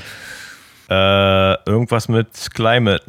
Ja, irgendwie unser ich automatisches muss, ich, Klima. Genau, äh, Klimaanlagentypen muss ich anrufen. Ähm, Simon, danke fürs An Anlagenklima. Ähm, Geil war's, alter Vater, eine Reise durch die Zeit, eine Reise durch die Formate. Äh, schreibt uns uns in die Comments, ihr wisst Bescheid, äh, wie ihr konsumiert. Interessiert uns tatsächlich sehr, denn wir haben uns hinter den Kulissen diese Frage schon oft gestellt.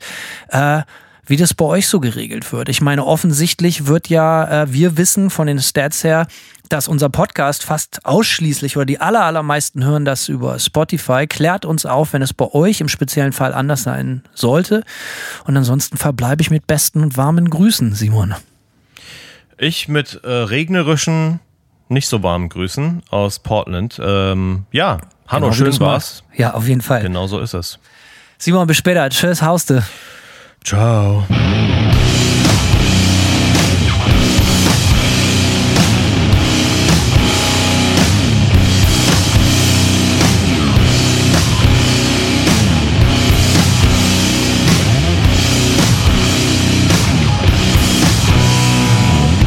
They serve one master. That is destruction.